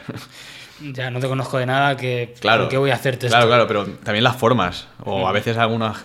sé, algo- una- me llegó una vez un mensaje, tío, que me quedé flipando, rollo mega prepotente en el. en de, tengo un equipo buenísimo, eh, soy tal, no sé qué. mm, seguro que. O sea, estoy seguro que vais a necesitar una figura como yo, no sé qué. O sea, de ese palo es como, tío. O sea, que no pasa nada, pero como. No sé, no nos conocemos de nada, ¿sabes? No sé, no sé, hay cosas raras y gente. Hay, hay mucho ego por ahí, gente sí, rara. cosas raras, tío, que dices, uff. Encima, aparte, nosotros hemos priorizado con coger a la gente del año pasado, a los que más han trabajado el Es año que al pasado. final siempre creo que es mejor trabajar con un equipo pequeño que ya os conocéis y crear lo que hemos dicho, eso, entre comillas, familiar o amistad. Al final todo se trabaja mejor, que Mm. no con caras nuevas, que no conoces, que si ahora este tiene ego, que si ahora este mm, es un poco raruno, que si no sé qué. O sea, creo que es la mejor opción, la verdad. Pues sí. Y nada, y lo que decíamos, creo que lo hemos comentado al principio del, del podcast, lo curioso que es el cómo vas avanzando, eh, saltando de un proyecto a otro, ¿no? A- Tú entras en, en lo de la Kings, empiezas a grabar, empiezas a hacer unas pruebas con The Gref, la cosa sale bien. Sí. Es curioso cómo vas escalando por buenos resultados. Al final es por, por dar el callo y buenos resultados. Yo creo que. O sea, es una mezcla entre. O sea, mi trabajo tiene una parte que te puede gustar más o menos, pero que está ahí, que es la personal, digamos. Lo, como tú eres, cómo tú te relacionas y, lo que tú ofreces más allá de grabar. Porque lo que es grabar, podemos. O sea, puede que haya mucha gente que grabe. Pero luego está la parte personal, que es, para mí, por una parte, tu energía, tus ganas de, de hacer lo que estás haciendo. Luego también está la parte de proactividad, y luego también está la parte, pues, de, bueno, no sé, pues tener más o menos carisma o puede ser... Eso es un poco complicado porque es algo personal. Sí que se puede trabajar, ¿eh? Pero, pero bueno, también si ya te viene de serie es mucho más fácil. Eh, yo creo que también durante todo este tiempo, yo, yo he sido siempre muy introvertido, pero quizás sobre todo eh, cuando empecé a grabar discotecas, que también hago discotecas de vez en cuando, ahí como que te tienes que obligar a quitarte esa parte, porque tienes que grabar a la gente y tienes que hablar con la gente, es de noche, es oscuro, tienes que iluminarles con un foco. Yo que sé, cada experiencia como que te sirve para mejorar cosas, ¿no? Entonces, pues no sé, es que es eso, al final yo me llevé bien con él, eh, aparte yo, ningún, o sea, ojalá, pero en ningún momento, eh, o sea, ha salido todo de ellos hacia mí, ¿sabes? Porque obviamente a mí me encantaría grabar con Gref, a quien no, o sea, es Claro. élite de creadores, eh, a nivel de cifras y a nivel de, de todo, entonces, joder, pues obviamente me encantaría, pero como ya sé cómo funcionan las cosas, tú no puedes ir y decirle, no, vamos a grabar. A ver, él tiene a su filmmaker, con lo cual es como, ¿dónde vas? Entonces salió todo de ellos, pero es un poco por eso, porque al final, eh, que de hecho, mira, esto te lo voy a relacionar con otra cosa que también fue también con ellos. Cuando fuimos a Madrid a grabar lo de Porta, eh, tío, esto luego me enteré después, ¿no? Pero me, me enteré después porque luego, no sé si te fijaste, pero he grabado el último vídeo de Porta. Sí, de hecho quería... quería Vale, ahora lo hablamos. Pero yo con él lo vi solamente dos veces. El primer día que grabamos en Madrid, o sea, a Porta, con, con Gref, los dos. Y luego lo vi otra vez solo, que fuimos a un, a un campo de fútbol, como a grabarlas con el equipo de los Science también, que estaban entrenando por allí, a grabar la otra parte del videoclip. Entonces, solo lo vi esos dos días y, guay, no sé qué. Pero ya cuando él me habló para hacerlo del tema del videoclip y todo eso, eh, ya una vez más adelante y tal, cuando, eh, cuando ya nos habíamos visto y todo eso, ya teníamos un poco más de confianza, entre comillas, él de repente me dice, tío, es que el primer día, ahí en el estudio, fíjate que tampoco tal, pero me transmitiste muy buenas vibras, estabas ahí a tope, no sé qué, y, y- y claro, tú piensas que él volvía de no hacer música, es como el primer single de su disco, era como un proyecto muy importante para él. No es que sea millonario, pero él tiene dinero como para pagar a una productora o a gente como, o a un equipo tocho, ¿sabes? Sí. Y pues por X motivo dijo que quería que lo hiciera yo, que confió en mí y fue la hostia, tío, fue muy guay. Porque al final, es lo que te decía también antes, que en este trabajo, o sea, obvio, hay una parte implícita que es que tienes que ser bueno y tienes que saber hacer tu trabajo. Eso es, eso es lo mínimo. Pero luego tú como persona y cómo eres y cómo te relacionas con la gente es también muy importante. Porque al final hay una parte de confianza en la que transmites al, al cliente al fin y al cabo, ¿no? Que sí que es cierto que pues un videoclip es algo más creativo, pero por ejemplo hay otro tipo de proyectos que pues tienes que hacer un vídeo para una empresa o para un- una tienda o lo que sea que el objetivo final no es ser creativo, el objetivo final es que vendan más. Entonces también te tienes que adaptar al cliente y esa confianza que tú transmites es como muy importante. Entonces, en el caso este de Porta, pues yo qué sé, a- tanto a él como a su mujer le transmití confianza, que buenas vibras tal y, y para adelante y así, como, así fue como surgió. Entonces muy guay, la verdad, porque es... A través de mi amiga entré en Science, en Science conocí a Porta porque hizo el videoclip y luego con Porta ha hecho el, su propio videoclip, es como... Sí, lo que decíamos, ¿no? Es como una cuerda, tú vas tirando y van, van surgiendo cosas que nunca sabes por dónde viene. Y, y creo que eso es una magia y una batería para uno mismo, ¿no? Para decir, voy a hacer- seguir trabajando porque nunca sabes qué proyecto me puede venir. O, por ejemplo, pues en este caso supongo que grabar con Porta te haría mucha ilusión. Tú que vienes del rap y que yo creo que tú lo oías, si no me equivoco, sí, sí, total. Coño, de repente está grabándole un videoclip que además es importante para él, porque como tú dices, es la vuelta. Coño, tiene que generarte por dentro una ilusión, tío. Fue brutal. O sea, lo del principio yo lo llamo bola de nieve. Para mí, como que es todo efecto bola de nieve, que se va haciendo cada vez más gorda y, y está genial. Y luego lo de Porta fue increíble, tío. O sea, mm, luego, el primer, el primer día que grabé con él, la verdad es que estaba bastante. O sea, no tenso, pero tenía bastante respeto, ¿no? Porque al final. Es, es que yo esto luego ya se lo contaba él con confianza, pero tío, la primera canción por Bluetooth que me pasaron era de Porta. Los primeros discos que tengo físicos son de Porta. Eh, la, o sea, la primera vez que fui a una firma de autógrafos fue un disco de Porta, que fue en el FNAC del Triángulo, tío, que es increíble. Que de hecho luego cuando ya, ya tengo confianza con él, pues le llevé los discos, les, les los enseñé, tal, buah, fue risas. O sea que para mí fue como un sueño cumplido, no sé, o sea, ningún, si, si- si te soy sincero, nunca pensé que grabaría con Porta, la verdad. Primero, por un lado, porque había dejado de hacer música como tal y las cosas que había sacado, creo que las había hecho con, con productoras o, o cosas como ma- más serias, entre comillas, que no con un filmmaker. Pero, tío, eh, la vida de eso da mil vueltas y Sí, pasó, sí, tío, y fue brutal. Que aparte también estoy muy agradecido con él porque eh, a nivel de, de trabajo, yo, o sea, yo tengo mis precios y tengo mis historias, pero yo le dije, yo prefiero eh, que invertamos más en el vídeo, en tener un buen sitio, o sea, un buen local, eh, actor, actriz, lo que sea, iluminación o material o lo que sea, a- al precio que pueda cobrarte yo. Obviamente gratis no lo voy a hacer, eso seguro, ni de coña. Y hay precios por los que no saco ni la cámara. Pero, ¿sabes? Como que si tenía que invertir dinero, prefería también a nivel personal que el resultado fuese brutal o que fuese top que no yo ganar más dinero y que luego el vídeo estuviese mal iluminado, yo qué sé, ¿sabes? Entonces, eso también a él le gustó y yo fui súper franco con él, o sea, totalmente sincero. Y luego al final se ha visto reflejado. Entonces, no sé, como que nos entendimos muy guay, tío, y ya te digo, fue una oportunidad muy buena. Eh, supongo, ojalá, eh, grabemos en el futuro cosas. Aparte, eh, una cosa que me gustó mucho es que acabamos, o sea, claro, yo estaba en mitad de la gira, o sea, estaba editando el vídeo mientras estaba de gira, editándolo en el aeropuerto, o sea, locura. Y luego, eh, otra cosa que me hizo ilusión es que él lo presentó en el podcast de Jordi Wild, cosa que también fue como bastante presión, pero a la vez como me motivaba mucho. Y el día de antes de que él grabase, que todavía no lo habíamos terminado, eh, yo venía de, no sé si de Mallorca, no sé de dónde venía, pero de una ciudad. Llegué del aeropuerto, me fui directo a su casa y estuvimos desde que yo llegué, que fueron las 5 las 6 de la tarde, hasta las 4 de la mañana, los dos, también con, con su, con su mujer, eh, acabando de retocar el vídeo, ordenando algunos planos, ¿sabes? Como dejando cosas pulidas. Y fue brutal. Luego me enseñó su colección de figuras, que eso fue como, Dios. Que es inmensa, ¿no? Es increíble, tío. Ya Me, gustó mucho y, y no sé.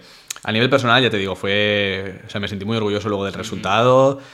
Yo, para mí, es de lo mejor que he hecho hasta ahora. O sea, que fue como todo súper rodado. Y a nivel personal, pues una experiencia increíble. No sé. Claro. Fue Claro. todo. También habla muy bien lo que tú has- hiciste, ¿no? De decir, vale, yo prefiero ganar un poco menos y ponerle más presupuesto al resultado. Eh, por lo que tú dices, eh, a él le da buena imagen, habla muy bien de ti y además el resultado siempre es como para conseguir un mejor resultado y al final es eh, lo que tú muestras de tu trabajo al público, ¿no? O sea, creo que, hostia, es un gesto a tener en cuenta.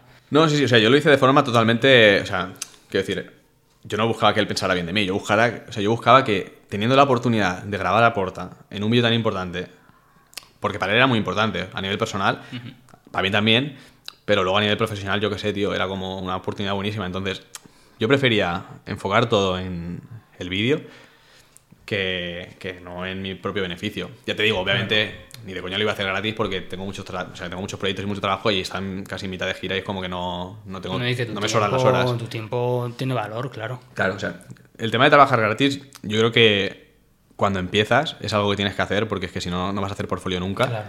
O sea, yo he ido a, grabar, perdón, a hacer fotos a, a, un par de artistas sin cobrar, pero me han servido para que luego tenga portfolio y poder enseñarlo y decir, pues mira, yo hago este trabajo, estas fotos y tal.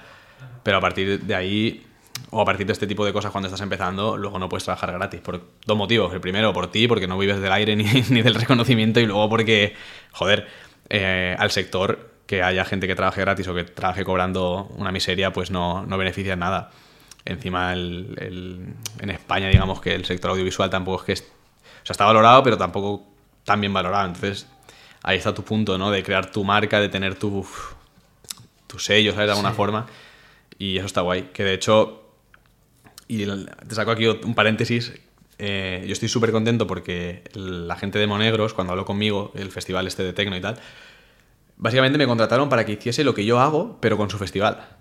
Y eso para mí fue brutal, porque, o sea, yo tengo un... Pues, sé editar de diferentes formas, pero una de las formas que hago es pues, con muchas máscaras, transiciones, con efectos así un poco más que te sorprenden porque no es lo habitual que es un tipo de edición que para una cosa sirve y para otra no. O sea, también te puedo hacer ediciones como el vídeo de Porta, que es súper bonito a nivel cinemático, ¿sabes? Eh, nada que ver. Pero ellos me contrataron porque querían que hiciese eso. O sea, literalmente me, pasaron dos piezas que había hecho y me dijeron, queremos que hagas esto, pero con nuestro festi. Y eso fue como... El, fue la primera vez que, con algo tan grande, digamos, que yo dije, hostia, por fin es como primero recoger resultados. eso es el peso de, tu marca. Eso es que tu marca funciona, y les ha gustado y te quieren a ti y no a otro cualquiera. Eso, tío, me dio una motivación brutal, la verdad. Fue increíble porque dije, hostia, qué guay. Eh, y ya está. Eso era un, paréntesis. Pero bueno, para cerrar el tema este de, lo de Porta, pues eso, que fue. Que yo lo hice de forma totalmente por el bien del proyecto y por el bien de que para mí era una oportunidad de decir, oye, mira, he hecho este vídeo, ¿sabes? este vídeo comporta, ¿sabes? Como artista top, vídeo top, ¿sabes? Pum. No, pues chapó, chapó y ojalá sigáis trabajando juntos. Además, él suele ser una persona que si trabajas bien con él suele repetir, por lo hmm. que yo he visto. Por lo tanto, ojalá sigáis eh, los dos juntillos haciendo cosas, hmm. porque vaya, estaría muy guay. Sí, no, aparte, hay una cosa que también es algo personal que llevo como por debajo, pero que es algo que siempre he querido, es tener mi bueno, mí o la productora con mis, con mis amigos, una productora de, de vídeo. Y últimamente, porque en el vídeo de Porta también por la tarde me traje un amigo, luego, o sea, un amigo Amasal, que es mi compañero, que me ayudas un poco con la iluminación y otras cosas. Y, y, durante este año hemos hecho varios proyectos, como que hemos podido trabajar juntos y, tío, tengo unas ganas de que llegue ese momento, rollo de... Porque al final tú solo como filmmaker puedes llegar a ciertas cosas, pero teniendo una productora, siendo varias personas, que cada uno... O sea, no solo de foto y vídeo, ¿eh? me refiero o sea, que no, no solo haya gente de foto y vídeo, también necesitas gente que se encargue de otras cosas. Y por suerte o por desgracia, este, esto se está dando en mi vida. Y, tío, me encantaría de aquí un tiempo, unos, un año, dos, los que sean, que se vaya, pero que se cueza, poder tener mi productora, ¿sabes? nuestra productora, con eso sería la hostia, porque aparte es eso, hacer proyectos más grandes, con, con más gente que siempre saben mejor que tú solo, ¿sabes? Que tú solo, o sea, puedes hacer cosas increíbles, ¿eh? Pero hay límites. Sí, sí, no, pero hombre, trabajar en equipo siempre es mejor y llegas a más cosas y pues, bueno, también generar más dinero que es importante para que tus proyectos sean todavía más guays. Exacto. ¿no? Mejor material, mejor equipo, mejor todo. O sea que, hmm. qué guay. ¿Y has tenido que rechazar proyectos interesantes? Porque imagino que proyectos pequeños. De hecho, yo me enteré de lo de la Kings League, porque me acuerdo que yo te escribí para, oye, quiero, quería hacer un tráiler del podcast hmm. y quería contar contigo, ¿no? Porque siempre, eh, bueno, te conozco, sé que trabajas bien y me dijiste, es que no puedo. Ya. Pero no me refiero a cosas de estas que son pequeñas que en realidad no importan una mierda. Quiero decir, proyectos interesantes de verdad, que digas, hostia, esto es un proyecto guapo y no puedo cogerlo porque estoy con otro proyecto guapo. Hmm. Eh, a ver, sí. proyectos pequeños he tenido que rechazar muchísimos. Pero. O sea, es una parte lógica. La primera, por falta de tiempo. Y la segunda, por falta de presupuesto. Es decir. Esto es algo que vas trabajando. Al final, yo, sobre todo el primer, segundo año, me comió muchos proyectos o muchos trabajitos que los tenía que hacer porque necesitaba de dinero, pero que realmente pues tampoco me apetecían tanto. Entonces, entras en una rueda que es un poco viciosa según cómo, de tú en realidad estás haciendo lo que amas, porque yo amo hacer fotos y hacer vídeo, pero si el proyecto que estás haciendo o las cosas que estás haciendo no te motivan, es como que te frustras y es como... Es una rueda un poco mierda. Que, que, bueno, por suerte, si te esfuerzas y trabajas y vas haciendo cosas, sales ahí fácil. Bueno, fácil. Sales. Sí. Y ahora yo en el punto en el que estoy estoy súper bien porque a nivel económico voy bien y los proyectos que me salen son chulos. Entonces, pues sí, he rechazado muchos trabajos porque es que ni por un lado ni por otro, ¿sabes? No lo puedo joder por ningún lado. Eh, y luego otros trabajos que sí que he tenido que rechazar, pero que estaban guays. Los que he rechazado últimamente han sido grabar con Gref, porque no podía. Eh, o estaba de gira, o por diferentes motivos, pero Fíjate, no. eh, Peña que mataría por grabar con Gref y tú has tenido que rechazarlos porque estás con, con Claro. movidas que para ti son importantes, bueno, y que son importantes en general, Mm. quiero decir. Sí. Y algunas otras cosas también. Es cierto que también ha sido. He tenido que rechazar algunas cosas porque yo en el festival estoy contratado. Entonces, ellos siempre han sido. Me han tratado muy bien y siempre me han dado mucha libertad, pero hay cosas que son rodajes o, o cosas que te tienes que ir a otro país o yo qué sé, grabar que son dos días o tres. Y claro, que yo me salte un día de oficina, que luego lo puedo recuperar, no hay problema. Pero si es tanto, es. Y según en qué época del año, es más complicado. Porque en invierno quizás que no hay tanto curro, pues aún. Pero cuando queda un mes o dos para la gira, que es estrés y tal, ¿sabes? Pero bueno, que también por esa parte, no sé qué va a pasar con mi, con mi vida en un futuro, pero quizás seguramente vuelva a ser autónomo y aunque siga trabajando con el festival, pues tener esa libertad. Porque, por ejemplo, mi compañero Masal es autónomo y tiene esa libertad de decir, aunque tiene compromiso con el festival, pues si de repente se va fuera dos semanas o una semana o tres días por un proyecto, pues lo puede hacer. Entonces, eso está guay. Tiene su parte buena y su parte mala. La mala es que tienes que pagar la cuota de autónomos. Ya, claro. Pero bueno, no sé, no sé. eh, supongo que seguiré rechazando proyectos porque es que es lo que hay al final. Y le pasará a todo el mundo que vaya creciendo un poco. O sea que, que bueno. ¿Te reconcome el haber perdido, bueno, no perdido, no haber aceptado? Eh, si te soy sincero, no, porque realmente cuando he rechazado algo o no he podido hacerlo es porque ya tenía otra cosa que estaba guay. Sí que es cierto que, por ejemplo, el... Lo de Gref, lo último que no pude ir fue al, al Red Bull Showrun este que hicieron en, en Madrid, un evento de Red Bull que llevaron a un Fórmula 1 y coches que hacían derrapes y como fue una exhibición así de Red Bull muy guapa. Que de hecho hubiera estado genial porque un amigo mío que es piloto de dron estaba contratado para grabar, para pilotar el dron mientras hacían las carreras esas. Y yo había quedado con él esa semana porque, bueno, esto es, esto es paja en la historia. pero él tenía que volar con un dron que él no tenía, pero yo sí. Entonces quedó conmigo para volar ese dron y aprender un poco a llevarlo y tal. Porque él, él es profesional, pero no lleva ese dron porque es un dron más sencillo, digamos. Y, y quedó conmigo para volarlo, también me enseñó a volar. Pues yo ya sé volar, pero me enseñó más cosas, ¿sabes? Y como fue. Hubiera sido muy guay porque hubiese estado con él también, ¿sabes? Y luego encima, eh, a mí la Fórmula 1 es el único deporte que me sigo, de verdad. Y iban a conocer a Checo Pérez, y a- o sea, como que hubiese sido muy guay, una oportunidad muy chula también. eh, y no pude ir, pero bueno. Eso al final no pude ir porque estaba con el festi, entonces. Bueno, una cosa compensa la otra. Sí. ¿no? Yo pregunto eso porque me ha venido. Yo tuve que rechazar una vez un proyecto y, y me duele. Aún hace años, ¿eh? Porque estaba en, en el mes más tocho de mi estudio, de faenas.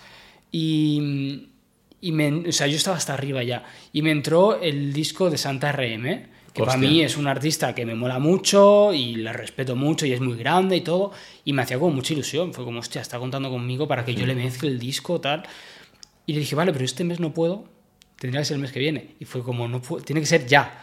no. Y, y me dolió mucho porque además, no sé si fui tonto o no, tengo una pequeña duda, la verdad. Porque no quería echar atrás tampoco a artistas pequeños. O sea, mucho del- de, mi tiempo lo estaba enfocando, lo tenían ocupados maquetas pequeñas que no iban a tener mucho movimiento. Pero por el respeto a, a la persona, a, ¿no? al artista, fue como, bueno, no quiero darle la patada a uno para meter a uno porque sea más grande. Yo y mis mierdas morales, que igual empresarialmente es un error. Pero. Y siempre tengo esa espinita. Y ahora cuando, te, cuando hablábamos de esto de rechazar, me ha venido el recuerdo y así como. Ya. A mí, a mí sí que me duele ese. Ese, ese puntual fue como. ah, Todavía. Ya, es que a ver, según cómo. Es complicado. Y en este caso, joder, sí. Pero al final, yo tampoco creo que hicieras mal. Quiero decir, si tomaste la decisión fue por algo. Sí, sí, ¿no? Y bueno, pues lo hice y para adelante. Pero piensas, hostia, es un disco que me hubiese molado hacer. Ya. Nunca he vuelto a trabajar con él. Y es como, "Ah, esa espinita de, hostia, Santa, quiero trabajar contigo otra vez, cabrón, tal. Ya. Ya. Pero bueno, no sé, bueno, cosas que pasan, ¿no? No todo es fácil, hay que tomar decisiones y cuando estás haciendo cosas que ya llaman la atención, a veces pues tienes que, que decidir. No, en verdad yo siempre intento, a mí me pasa que intento todo lo que me gusta poder hacerlo, pero es que a veces es imposible. Y a veces he hecho algunas cosas como que han sido matadas, tío, y luego dices, ¿por qué he aceptado todo esto, sabes? No sé, o, o ¿por qué he empalmado estos curros, sabes? O estas grabaciones, y luego llegas al segundo día y estás muerto. Pero no sé, tío. Bueno, así se da y Sí. también, también son experiencias para aprender, ¿no? Igual más adelante se te plantean de repente dos proyectos y tienes más experiencia de cuál quiero escoger y cuál no, cuál puedo, cuál tal. Quiero hacerte una pregunta para que no se me olvide. Una pregunta Vale. que te estoy haciendo ahora a todo el mundo. Vale. Y es, en tu carrera hasta la fecha, ¿cuánto porcentaje hay de esfuerzo, talento y suerte? Buah, vaya pregunta. Em, Vale. ¿Tengo que decir un porcentaje o puedo desarrollar un poco mi respuesta? Bueno, puedes, puedes un poco... O sea, yo creo. O sea, yo. Bueno, yo creo no. Yo sé que me he esforzado como un cabrón. O sea, he estado mucho tiempo durmiendo muy poco, empalmando cosas. O sea, de hecho, ya empecé en la universidad cuando todavía ni siquiera hacía vídeos, que empecé a trabajar mientras estudiaba, pues para poder tener mi dinero, pagarme mi ordenador, pagarme mi cámara, y desde entonces siempre he trabajado. Entonces, por- eso siempre ha ido conmigo, la parte del esfuerzo y de sacrificar cosas que también a día de hoy ha habido momentos, tío, que me- quizás me he arrepentido de trabajar tanto en ciertas cosas porque pues he sacrificado otras que pues a día de hoy no tengo y es como, o sea, tiempo con personas o propias personas que ya no están en mi vida. Y esa parte es algo que siempre voy a arrastrar conmigo y es como lo que he tenido que pagar para poder conseguir ciertas cosas, ¿sabes? Y eso me pesa bastante. Entonces, para mí la parte de esfuerzo ha sido muy grande. Yo de talento, si te soy sincero, cuando empecé, yo, un chaval normal, sin tener ni puta idea de nada. Entonces, eh, relacionado con el esfuerzo, yo creo que durante, sobre todo, estos últimos dos años, después de la pandemia, que es cuando ya he estado full en serio con todo esto, para mí han sido dos años súper exponenciales, a nivel de cosas que yo sé hacer. Y eso ha pasado por dos motivos, que también viene un poco el factor suerte, suerte de poder conocer a X personas, pues por ejemplo, para mí Marsal es una persona de la cual he aprendido mucho y, y, y me ha abierto como la mente a de- decir, hostia, eh, se puede pensar de otra forma, ¿sabes? Y se pueden tener otras ideas y a raíz de eso, pues también está mi parte personal de haber mamado un montón de tutoriales o cuando veo algo que me gusta, digo, hostia, ¿cómo coño lo hace? Y esa parte que es esfuerzo consigues pues desarrollar tu talento, ¿no? Entonces, yo creo que talento como implícito mío no, no es que tenga ningún talento en especial, simplemente lo he ido trabajando y me he ido esforzando para mejorar mis aptitudes o mis habilidades o mis skills o no sé qué. Eh, Cosas tontas, ¿eh? Por ejemplo, grabar con la cámara, movimientos de cámara, cómo grabas a la gente. Puedes grabar de muchas formas, pero vas aprendiendo, tío, y, y, y vas renovándote y vas viendo cosas, te fijas en otros compañeros es todo como que vas bebiendo. Y luego, factor suerte, yo muchas veces me considero muy afortunado porque he estado como en el sitio y en el momento quizás. Mira que yo no soy nadie, eh, tío, pero es que me han pasado cosas en mi vida surrealistas últimamente. Pero, pero más allá de eso ha sido combinar el tener la suerte de que estaban saliendo las cosas bien con que de repente se te cruza una persona en tu vida que ha visto lo que haces o tal y te llama para otra cosa. Y esa persona otra cosa. Y bola de nivel. es la tercera o cuarta vez que te lo digo, pero es eso. O sea, yo creo que ha sido primero, como en porcentaje, yo te pondría más grande el esfuerzo, luego el talento y luego la suerte. Pero ha sido empezar mucho el trabajo y que con ese trabajo y ese esfuerzo, tío, se vayan dando situaciones y se vayan dando oportunidades que, que luego, pues, o sea, gracias al esfuerzo mejoras tu talento y gracias a ese talento, pues tienes la suerte que te llaman X personas o, o X empresas o quien sea. Es un poco que va una cosa tras de la otra. Entonces, no sé, yo pondría eso, como, no sé, a lo mejor 60 esfuerzo, 30 talento y 10 suerte o algo así, ¿sabes? No sé.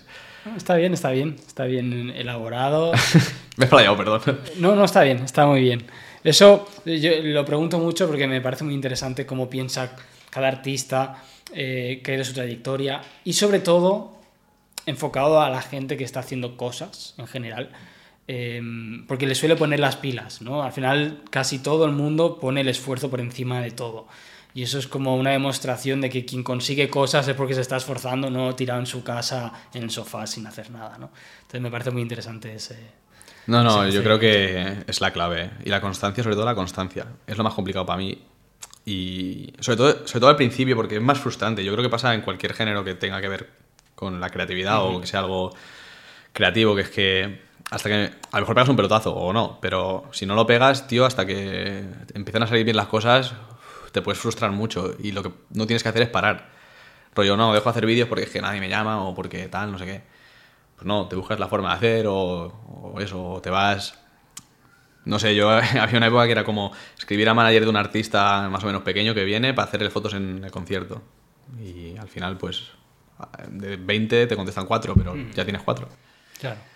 No sé, cada uno se tiene que buscar las pelas y, y la vida de, de- de alguna forma, pero lo que no puedes hacer es como. O sea, si quieres que salgan bien, lo que no puedes hacer en cualquier ámbito es parar o no hacer nada, ¿sabes? Por supuesto. No sé. Pues ya sabéis, la gente que está ahí detrás haciendo algo, da igual lo que sea, es que realmente esto se aplica a cualquier cosa. Que sí, que sí, De- o sea. creación, Como ejemplo personal, tío, te pongo mi puto TikTok. O sea, yo llevo en TikTok dos o tres años, tío, y los dos primeros años es que subía mis vídeos, making offs y cosas así de los rodajes, y era totalmente invisible al mundo. Y de repente, un día va otro, pues hay algunos que se te hacen medio viral, no sé qué, no sé cuántos, y mi cuenta de TikTok va creciendo un montón, tío. Y al final sigo haciendo lo mismo que hacía dos años antes, solo que pues con los rodajes nuevos o con cosas nuevas, ¿sabes?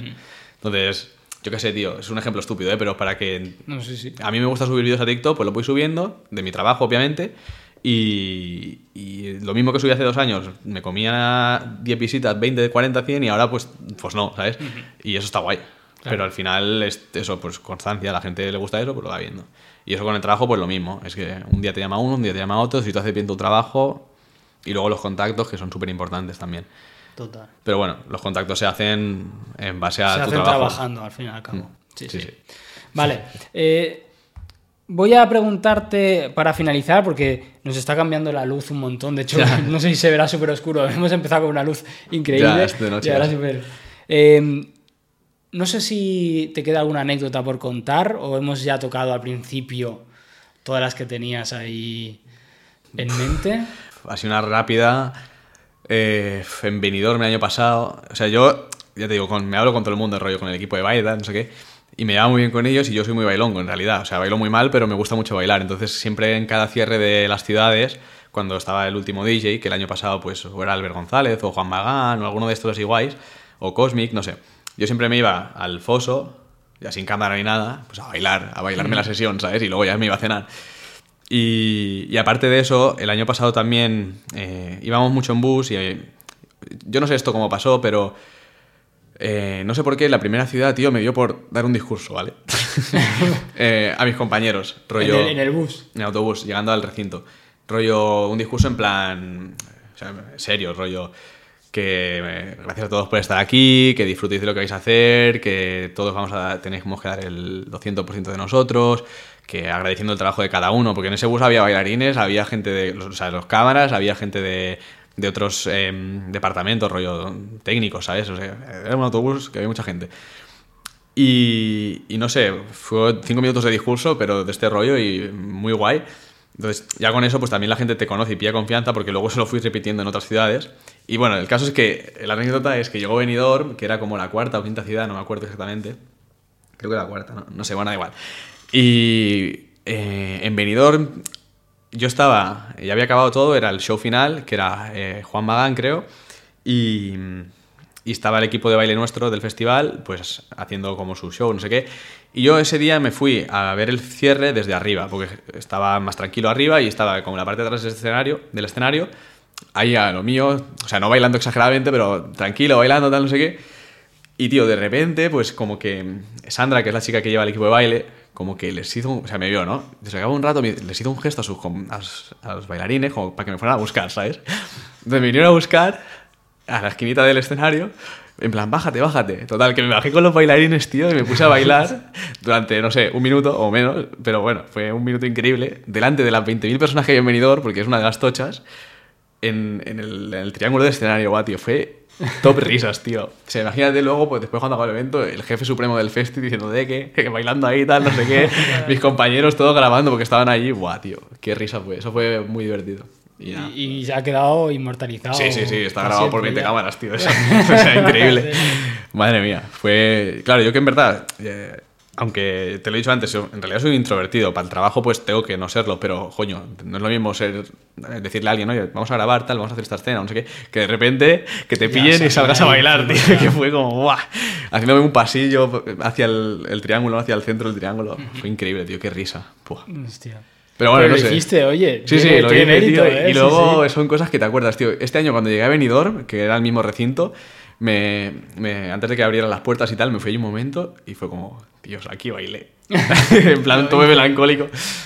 No sé, hay muchas anécdotas, tío. Así, esta sí que está, está guay, pero, pero bueno, que Qué bueno. no sé, hay para rato. Ya ves. Pues nada, eh, lo vamos a dejar aquí. Genial. ¿Vale? Eh, no sé si más adelante, pues ya. Ah, bueno, a este paso vas a hacer cosas súper chulas y te tendré que. Ojalá. Oye, por favor, me das cinco minutillos para hacer No. un podcast conmigo. Que no, que no, esto Y seguro. lo, nos actualizamos, ¿vale? Así que gracias por venir. Que va, que va, tío. Muchas gracias por invitarme, he estado súper cómodo. Me alegro mucho. Y, y nada, tío. Que sigas haciendo los podcasts, están muy guays. Gracias. Y ahora que va a venir gente así como más distinta, pues. A ver Sí, qué tal. A ver por dónde van las cosas. La gente que está al otro lado, eh, las cosas como son. Necesito vuestro apoyo para que la gente quiera venir a seguir bueno, Hmm. pasando su ratito por aquí. Así que ya sabéis, comentar, darle me gusta, compartir, cosas de estas para que podamos seguir creciendo, ¿vale? Y nada, muchas gracias a la gente que lo haya visto, ¿no? También. O sea, Sí, por supuesto. que es un placer. Y a ti, sobre todo.